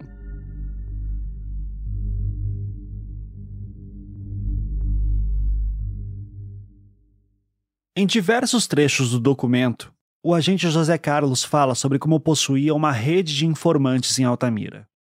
Em uma passagem, chega a dar a entender que alguns desses informantes receberiam alguma coisa em troca. Abre aspas. Elaboramos o planejamento operacional da missão no que tange aos meios de transportes, armamento e comunicações acrescido do custo operacional Altamira, que abrangeu a localização de veículos, suprimentos de fundo para informante, material de consumo, aluguel de embarcações, combustível e diárias. Fecha aspas. Esse termo, fundo para informante, é o que me deixa curioso. Ele nunca é esclarecido, mas pelo contexto do texto, dá-se a entender que havia algum dinheiro disponível para ser usado nessa rede de informações. Como, quanto e para quais fins, não é claro. Também pelo relatório dá-se a entender que havia muito, muito material que foi coletado pela Polícia Federal e que nunca foi revelado ao público. Por exemplo, em certo trecho, fala que havia uma pasta com o nome de Césio, o que por consequência me leva a acreditar que poderia haver pastas para outras pessoas que foram investigadas. Essa minha suspeita é reforçada quando eles recomendam que se confira em certo trecho uma pasta de número 39. Então, isso significa que havia outras 38 pastas? Essas eram as únicas? Onde elas estão? O que havia nelas? Nada disso é esclarecido.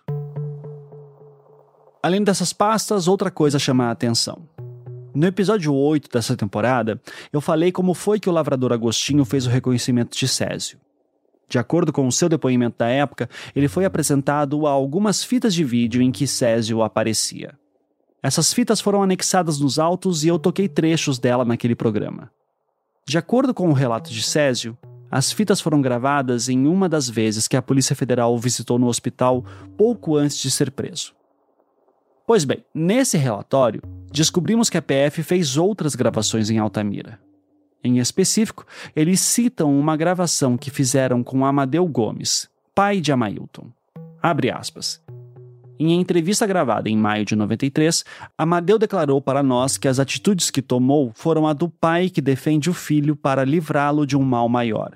Entretanto, sugere ele na entrevista ter oferecido presentes ao delegado de Polícia Civil Brivaldo e Flecha, na tentativa de abrandar a posição de Amailton no inquérito policial que era presidido pelo delegado Brivaldo.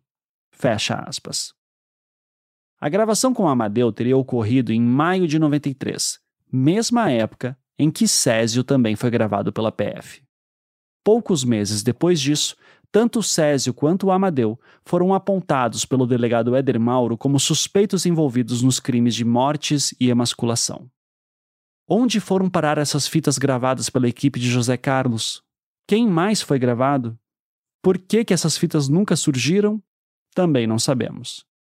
O que sabemos é que, muito provavelmente, todo esse material coletado era uma enciclopédia de boatos e histórias mal contadas.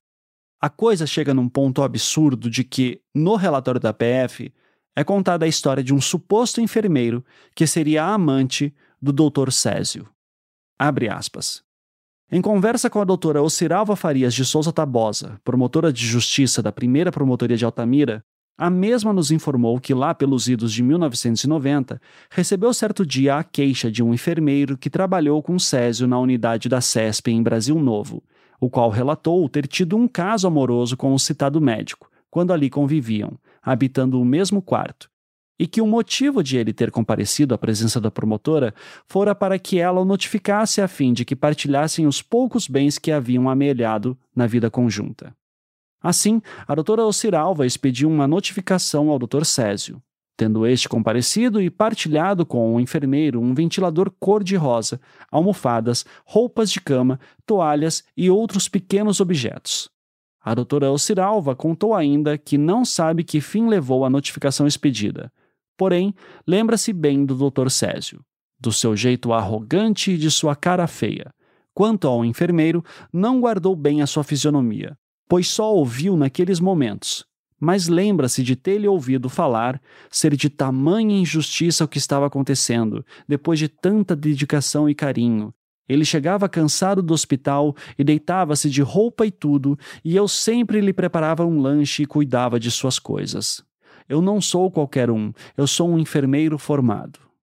Gilson, um funcionário do fórum que à época trabalhava com a doutora Ociralva, conhece o enfermeiro tendo informado que nunca mais o viu. Gilson lembra-se de também ter notificado o enfermeiro, que na época residia no Hotel Moraes, apartamento 111, e pensa que o nome do mesmo é Adeládio Correia Maués. Fecha aspas. Mesmo que essa história fosse verdadeira, o que não é, eu posso garantir, seria mais um indício de uma característica forte do caso. Os suspeitos de cometerem esses crimes devem ser homossexuais. Eu estou falando tudo isso porque eu preciso mostrar que o critério do agente José Carlos para filtrar as informações que prestavam de fato para a elucidação do caso é muito, muito ruim. É uma investigação recheada de boatos que não parecem se sustentar em nada. E eu preciso deixar isso claro porque, sabendo dessa deficiência investigativa, temos uma explicação para Valdete. No relatório, Valdete é chamada de Silvia, mas eu vou adaptar o texto e chamá-la pelo seu nome verdadeiro. Além dela, é citado seu companheiro, que é nomeado apenas pelas suas iniciais, A-M-A, sem explicação de qual era o seu nome. Eu vou ler aqui um longo trecho que conta como é que o agente José Carlos e a sua equipe conheceram Valdete e o seu companheiro da época. Esse contato teria começado por volta de outubro de 94, durante a segunda fase da Operação Monstro de Altamira. Abre aspas. Certa ocasião, dois integrantes da equipe encontraram-se com Valdete, que estava acompanhada de seu companheiro AMA, sendo por ela feitas as apresentações e, depois de um certo bate-papo, as despedidas. No dia seguinte a este episódio, recebemos a mensagem de que Valdete precisava falar com a equipe e que, para sua segurança, iria estar em local e horário determinados por ela. Foi com grande surpresa que a encontramos muito nervosa, chorando e pedindo a nossa proteção. Porém, não citava qual seria o motivo para tanto nervosismo, nem o porquê da segurança. Passados alguns momentos, Valdete narrou que o seu companheiro, após o encontro com os dois colegas no dia anterior, havia lhe perguntado quem eram aquelas pessoas, sendo-lhe respondido por ela que eram amigos da Polícia Federal. Ficando A furioso e proferindo as seguintes palavras: Deixe de andar com esse pessoal, você ainda é muito moça para morrer. Valdete ficou intrigada com aquelas palavras e passou a observar melhor o companheiro que teve o seu comportamento totalmente alterado nas horas seguintes. Inclusive, durante a madrugada, tentou esganá-la. Tentamos acalmá-la, procurando entender o comportamento de A, pedindo que retornasse à sua residência e procurasse nos manter informados dos acontecimentos seguintes. Três dias depois dessa conversa, Valdete informou-nos que A teria sumido e que provavelmente rumado para a localidade de Bom Jardim, onde teria negócios, ficando a equipe curiosa com toda a situação. Terminada a missão Altamira em outubro de 94 e com o retorno da equipe à sede, não mais tivemos contato com Valdete.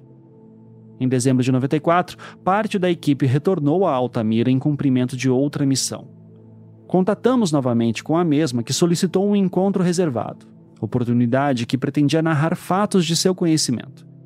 Entretanto, não o fez, mostrando-se dissimulada, vaga, imprecisa, apesar do esforço da equipe policial, não falando coisa com coisa, dando a impressão de estar propositadamente tentando nos passar uma falsa imagem sobre sua pessoa. O importante é que no local onde foi realizada esta reunião, Valdete nada nos revelou vindo a nos revelar fatos sucintos numa segunda reunião, cujo local foi a estrada que vai para a localidade denominada Cama de Vara. Por ser um local aberto, Valdete não foi incisiva nos fatos revelados, o que nos deixou temerosos quanto à veracidade dos fatos descritos. Os vários testemunhos de Valdete, cujo valor como prova pode parecer para alguns fraco quando em juízo, para a equipe é de um valor incalculável, pois diante daquilo que se procura para alicerçar a tese de culpabilidade dos acusados, seus testemunhos não só vieram confirmar dados que já eram de nosso conhecimento, como também trouxe à tona outros dados cuja espontaneidade em suas declarações, sem qualquer tipo de pressão, tanto física quanto psicológica, nos serão de grande valia, pois, depois de totalmente confirmados, colocará não só esses acusados, mas também os outros, se Deus quiser, definitivamente atrás das grades.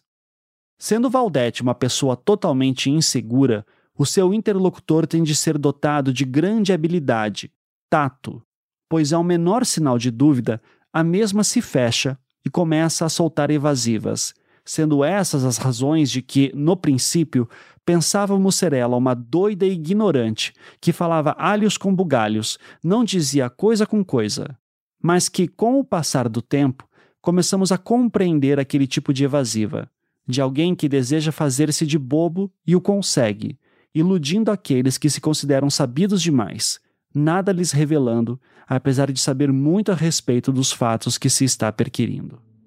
Quando, através de um consenso da equipe, aprendemos a lidar com a mesma, adotando medidas que começaram a lhe agradar, utilizando as mesmas palavras que ela, adotando o seu linguajar, descendo ao seu nível de expressões idiomáticas, contornamos o maior obstáculo que se depara na cidade de Altamira, que é justamente a omissão e o medo latente que a população tem dos poderosos, principalmente aqueles que viveram ou sofreram em algum momento essas mortes. Mormente, porque não só nesses, mas em todos, está intrinsecamente arraigado que os criminosos permaneceram, permanecem ou permanecerão eternamente impunes, em razão da justiça ser morosa e as polícias civil e militar serem susceptíveis à influência política, e alguns dos seus elementos venais, haja vista a implicação direta desses policiais na prática desses crimes, quase sempre utilizados pelos poderosos para pegarem os meninos, mantê-los em cativeiro, fazerem a segurança do local onde os mesmos ficavam presos e eram sacrificados, e por fim, protegê-los de forma a que não fossem incomodados nas investigações, incumbidos ainda de, se elas ameaçassem se dirigir para eles, desviá-las, de modo que nunca fossem atingidos pela lei, quer em processos, quer na sua aplicação. Enfim, a impunidade total consideram-se intocáveis. Fecha aspas. Então vamos lá. Quando lemos o depoimento de Valdete que existe nos autos do processo, a história que temos é a seguinte. No final da década de 80, ela tinha um namorado chamado Isaías. Certa vez, viu Isaías num carro com a Mailton. No carro, no porta-malas, ela viu que tinha um garoto morto. Isaías então a ameaçou, mandando ela ficar quieta. Pula para 94. A PF foi para Altamira. Valdete conversou com os policiais. Depois disso, em 95, ela passou a ser ameaçada por um pistoleiro chamado Maurício. Maurício foi preso pela Polícia Federal em 95 e descobriu que ele era um cobrador de dívidas. De acordo com os autos do processo, uma das notas promissórias que ele tinha em mãos era de um membro da família Gomes. Então, o que é que os autos nos dizem sobre o caso Valdete? Que ela estaria sendo ameaçada pela família Gomes porque teria dito à Polícia Federal sobre a história do menino morto no porta-malas. Essa é a interpretação que tiramos quando lemos o seu depoimento no processo dos meninos emasculados de Altamira. E como eu falei no episódio 14, quando eu contei a história de Valdete, eu sempre achei estranho como esse evento não teve nenhum desdobramento, dada a gravidade e a aparente materialidade que ele teria. Foi lendo esse relatório que eu entendi o motivo disso nunca ter ido adiante. De acordo com o documento assinado pelo agente José Carlos, Valdete, na verdade, estava sendo ameaçada pelo fazendeiro Vantuil. Ele é quem teria enviado Maurício para ameaçá-la. Essa história é longa, cheia de nomes, então eu vou dar o resumo. Valdete tinha um bar e lá ia muita gente. De acordo com esse relatório, membros da seita frequentavam o seu bar e lá falavam sobre tarefas estranhas que, na interpretação de Valdete, seriam relacionadas às mortes e emasculações de crianças. Seriam policiais militares, policiais civis, soldados, enfim, a lista é longa. Uma dessas pessoas seria o tal José Carlos Bergamin, dono da caminhonete Café com Leite. Ele teria ligação com o fazendeiro Vantuil. Falando nele, certa vez, Vantuil teria ido para o seu bar com o pistoleiro Maurício e apontado para ela. As ameaças começaram a partir daí. Mas por que Vantuil teria ido ameaçá-la? Isso teria a ver com o seu companheiro, nomeado apenas pelas iniciais AMA. Abre aspas. Quanto aos fatos por ela narrados, consta o de que o seu companheiro A teria sido empregado de Vantuil por um período de aproximadamente quatro anos, e que teria conhecimento de vários atos praticados pelo patrão, citando, dentre outras falcatruas, o seguinte: que na fazenda da Estrada da Serrinha funcionava um desmanche de carros roubados e que também havia um barracão onde eram alojados menores por ele levados para trabalhar, e que seu capataz distribuía alguns víveres com o intuito de atrair esses menores. Fecha aspas. Valdete então teria virado alvo de Vantuil porque ela saberia coisas que o seu companheiro de 94 teria lhe relatado. Agora, falando da vida amorosa de Valdete, é incrível como ela parece ter um azar inacreditável. De acordo com o relatório, entre 1988 e 1994, ela teve três relacionamentos. Isaías, que estava com a Mailton naquela história do carro, um homem chamado Josivaldo, que era um ex-bate-pau da polícia, e a AMA, que trabalharia para Vantuil. De acordo com o relatório, todos esses três homens teriam algum envolvimento com a seita. Sobre Isaías, o seu primeiro namorado dessa lista, Valdete afirmava que ele teria sido motorista de Anísio. Ela mesma diz que chegou a trabalhar na clínica de Anísio quando ainda era adolescente, e que inclusive o Dr. Anísio teria violentado ela. Foi dessa época que ela conheceu Isaías, com quem teve um relacionamento. Isaías seria amigo de Amailton, e ela então frequentaria a casa de Amailton. Eu vou ler um trecho sobre essa época que seria no final da década de 80. Há um monte de nomes desconhecidos aqui e eu não vou explicar eles para não ficar mais confuso ainda. É só para vocês terem uma ideia. Abre aspas. Durante um namoro, geralmente, os encontros eram marcados na esquina do Banco do Brasil, no horário entre 17 e 18 horas, em dias alternados. Isaías, que andava sempre arrumado, saía para ali encontrar da residência de Amailton Madeira Gomes, provavelmente onde o mesmo trabalhava. Enquanto aguardava o namorado, presenciou certa vez o Dr. Anísio sair da casa de Amailton com vários sacos de sangue nos braços e colocar no banco traseiro de sua Brasília. Em mais de uma vez, não se recordando quantas vezes, presenciou Luiz Capiche Neto sair da casa de Amailton com uma caixa de isopor, igual a dos vendedores de picolés, não sabendo precisar o seu conteúdo. Vindo a saber anos depois, através de seu companheiro de nome A, que seriam órgãos genitais humanos.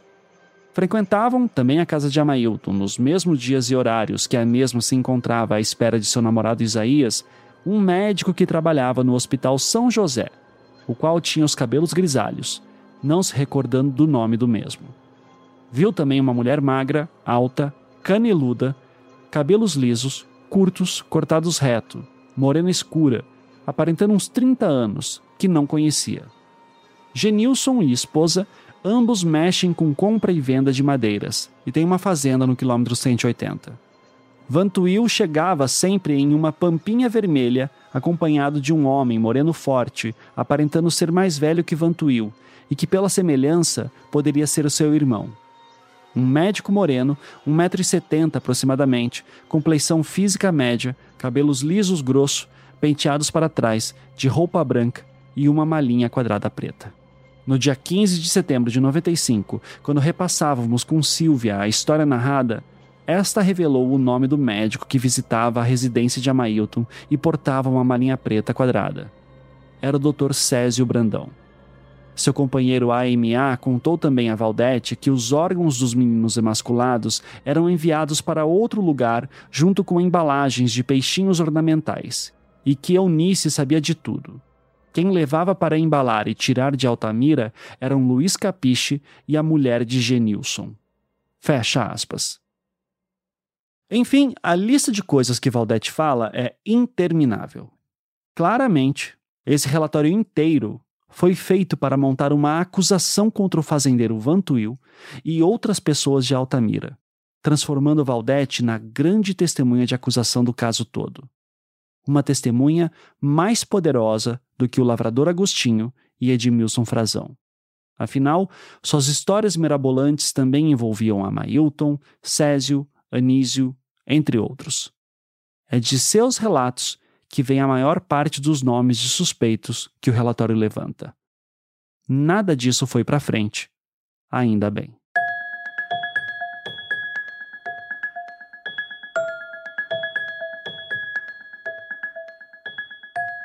Outra resposta que encontramos no relatório é referente à menina Eudilene, cuja história eu contei no episódio 13. Nos autos, temos um depoimento dela, datado de dezembro de 94, que falava sobre como a esposa de um tio seu, chamada Socorro, teria levado ela para ser abusada pelo Dr. Césio num posto de saúde e também sobre como ela teria sido levada para uma chácara onde viu Césio, Amailton e outros homens trancando meninos em jaulas e matando-os. O seu depoimento foi lido no júri de Césio e, pelos relatos que eu levantei, foi bastante chocante para os jurados. Parte da história de Eudilene é explicada neste relatório da PF. Eu vou ler alguns trechos aqui, pois eles falam por si. No documento, ela é chamada de Samara, mas eu vou adaptar o texto para o seu nome real. Esses eventos narrados aqui não constam no seu depoimento, que está anexado nos autos. Abre aspas. Através das doutoras Angélica Nancy Barbosa Araújo, médica psiquiatra da CESPA, e Simone Aldenora dos Anjos, assistente social, membros da Comissão Especial de Altamira designada pelo governo do estado do Pará, tomamos conhecimento da história da menina Eudilene que perambulava pelas ruas de Altamira em companhia de outros meninos, aparentando não ter eira nem beira, sendo por isso recolhida pelo pessoal do Conselho Tutelar, que, ao ouvir as suas histórias, houve por bem conduzi-la à presença da já citada médica que encontrava-se em Altamira, realizando trabalho de apoio psiquiátrico às famílias das vítimas de emasculação, e que, após minucioso exame clínico e psiquiátrico na menina, impressionada com o que ouviu e viu, houve por bem cientificar-nos. Antes de Eudilene ser analisada pela doutora Angélica, a mesma foi conduzida pela presidente do Conselho Tutelar de Altamira, a senhora Antônia Melo, à presença da psicóloga Shirley do Socorro Machado Góes, que a considerou como doida e disse que, por causa disso, não levava a sério as suas denúncias. Shirley, entretanto, é alvo de nossas investigações, por possível envolvimento com pessoas ligadas às emasculações. Segundo a análise da psiquiatra Angélica, apesar do pouco tempo de contato, não se tratava de um quadro psicótico, pois a mesma esteve no sítio e acreditou que a história de Eudilene tem muita lógica, não achando, em princípio, tratar-se de uma fantasia arquitetada pela mente da menina. Que certa vez Socorro, a esposa de seu tio, a levou para uma praia, que não sabe dizer o nome, juntamente com outras pessoas, e que lá havia um bebezinho, o qual foi morto pela Socorro e foi-lhe tirado uma seringa de sangue e injetado em Eudilene, e que esta se sentiu muito estranha e que passou a incorporar um espírito chamado esqueletoide, e que o corpo do bebê foi enterrado embaixo de um coqueiro na praia. Eudilene, quando estava na pastoral, ficou folheando uma galeria de recortes de jornal onde lá constavam fotos de Amailton, Anísio, Césio, A Santos e outros. Vendo a foto de Amailton, apontou-a como sendo Pedro Fim, um dos homens que estavam na chácara onde foi levada, e reconheceu o Dr. Césio, porém ignorava a foto do Dr. Anísio como se nunca o tivesse visto. Porém, em uma de nossas saídas pela cidade, Eudilene conversava distraidamente quando, em uma rua, parou de falar e em seguida disse: já vim aqui nessa rua. E em seguida, o policial que dirigia o carro retornou, trafegando em sentido inverso, ocasião que ela apontou para uma casa e disse: Foi aqui que eu vim, mas esta casa não era assim. Em seguida lhe foi perguntado o que tinha ido fazer lá, recebendo os policiais como resposta que uma mulher naquela casa tinha recebido espírito antes do tempo, e que ela, Eudilene, Socorro e outras pessoas que não lembravam os nomes teriam ido buscar essa dita mulher em um carro grande, vermelho, e a levaram para o terreiro da mãezinha, onde ia haver uma comemoração e lhe tirariam o espírito. A rua era a Isaac Benaroque, e a casa que ela apontou era a de Anísio, que havia sofrido uma reforma, estando a frente mudada. Em razão disso, os policiais levaram Eudilene até as imediações de sua chácara, sem que ela desse algum sinal de que conhecia aquela área. Porém, ao se chegar próximo ao cercado da mesma, Eudilene começou a ter uma reação diferente, pedindo para sair daquele local, pois, segundo ela, se ali permanecessem, o que aconteceria não seria bom para ela nem para os policiais. Percebendo a mudança no seu tom de voz, na sua fisionomia, enfim, no seu todo, os policiais prudentemente se retiraram do local com ela. Mais adiante, recuperada, explicou que naquela chácara haviam reuniões de macumba e que ela recebia um espírito maligno que se batia todo, rasgava a roupa, enfim, que era muito feio. Daí porque ela não queria ficar na porta da chácara. Fecha aspas. No episódio que eu li o depoimento de Eudilene, eu já havia apontado que ele parecia fantasioso demais. Sabendo disso tudo, então, a minha convicção só aumenta. Eu cheguei a entrar em contato com as pessoas que foram citadas nessas passagens do relatório. Nenhuma quis me dar entrevista. Através de outras fontes, eu consegui a informação de que foi produzido um laudo psiquiátrico de Eudilene e que esse laudo foi enviado ao Ministério Público do Pará. Eu não sei porque esse laudo não está nos autos, tampouco que fim que ele levou. Mas me chama a atenção o trecho em que falam que, antes de passar por avaliação psiquiátrica, Eudilene foi analisada por uma psicóloga de Altamira, a doutora Shirley, e que essa teria dito, de acordo com o relatório, que a menina seria, aspas, doida, e, portanto, que ela não levava a sério as suas denúncias. Frente a isso, qual foi a suposição do agente José Carlos e a sua equipe? Que a psicóloga era suspeita de fazer parte da seita. Em resumo, o relatório é isso. Para quem quiser saber mais, O relatório completo e a versão com os meus comentários estão disponíveis para download na página da enciclopédia deste episódio.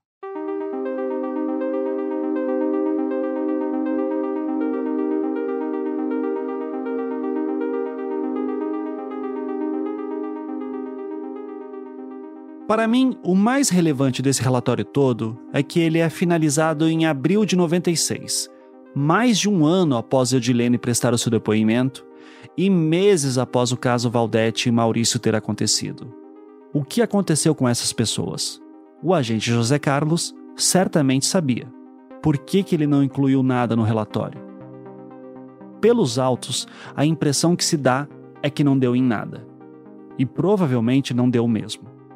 Tudo aqui parece ser um amontoado de boatos sem comprovação alguma.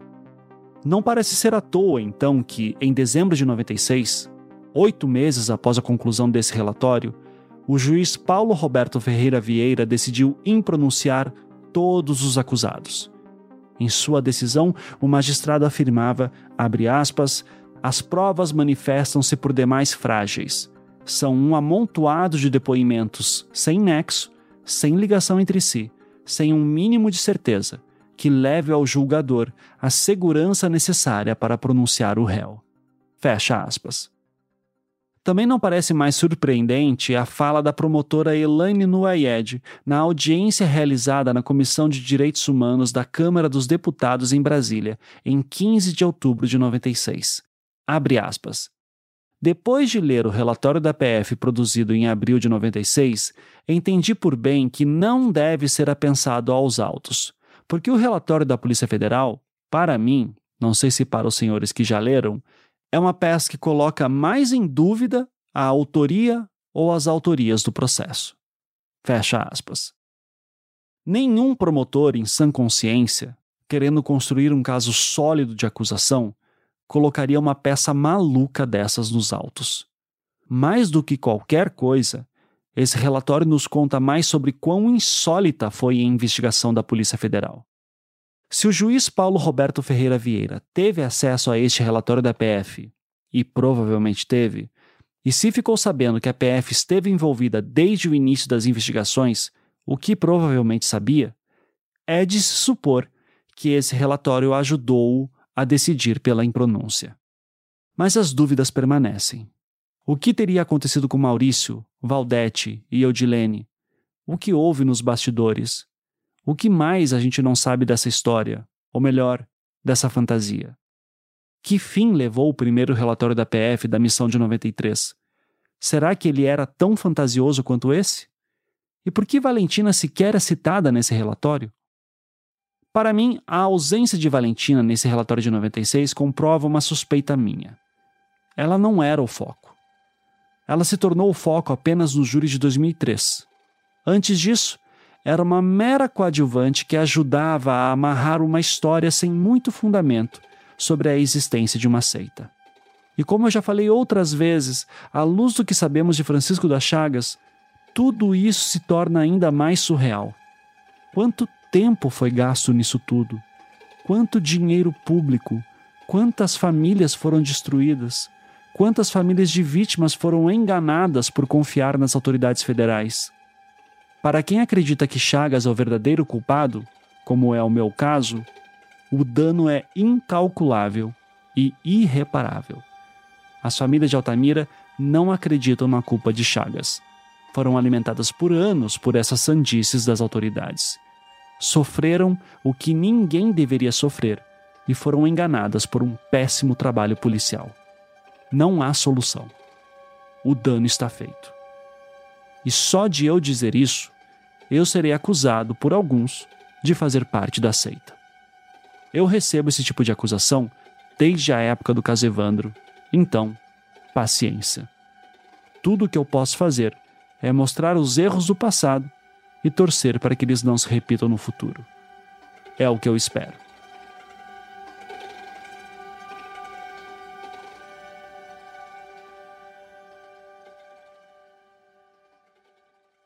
No início deste episódio, eu havia prometido três revelações para vocês. A primeira foi sobre o que levou a Polícia Federal a Altamira. A segunda foi sobre o relatório da PF. E a terceira é este homem aqui. Edmilson da Silva Frazão, 47 anos. Sim, Edmilson da Silva Frazão, a principal testemunha contra Valentina. O ex-bate-pau de Altamira que dizia que certa vez, no início da década de 90, teria ido à chácara do Dr. Anísio e lá teria presenciado um culto macabro no qual Valentina estava presente. Em suas pesquisas, o advogado e pesquisador Rubens Pena Júnior conseguiu localizá-lo e eu entrei em contato. E na entrevista para mim, Edmilson Frazão prometeu contar a verdade de tudo o que aconteceu. E o que ele me disse tem o potencial para mudar essa história para sempre. No próximo episódio, ouviremos o que ele tinha para me falar. Aqui, no Projeto Humanos, Altamira.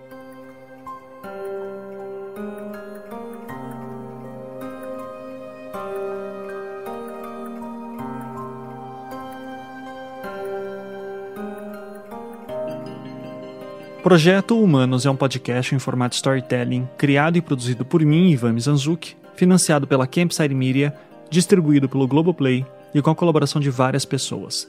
Aqui vão os nomes de algumas delas. Roteiro e pesquisa por Tainá Muringer e Isabela Cabral. Colaboração especial de Ludmila Naves. Verificação de informações, Isabela Cabral. Bia Guimarães, do Laboratório 37, é a nossa maga na edição de som. Trilha sonora composta por Felipe Aires. Marina Sequinel é responsável pelas decupagens, transcrições e produção da enciclopédia sobre o caso. Maria Cecília Zarpelon, Sofia Magagnin e Matheus Stogmiller também ajudaram com decupagens e transcrições.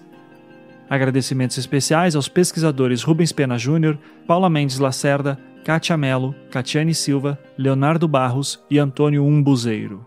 E falando em pesquisa, Isabela Mota foi a responsável por varrer os acervos do Brasil inteiro atrás de matérias de imprensa da época e depois organizar e catalogar tudo com perfeição. Ela contou com a assistência de Karina Paz, na pesquisa local em Belém, e também com a ajuda de Socorro Bahia, da Coordenadoria da Biblioteca Pública Arthur Viana.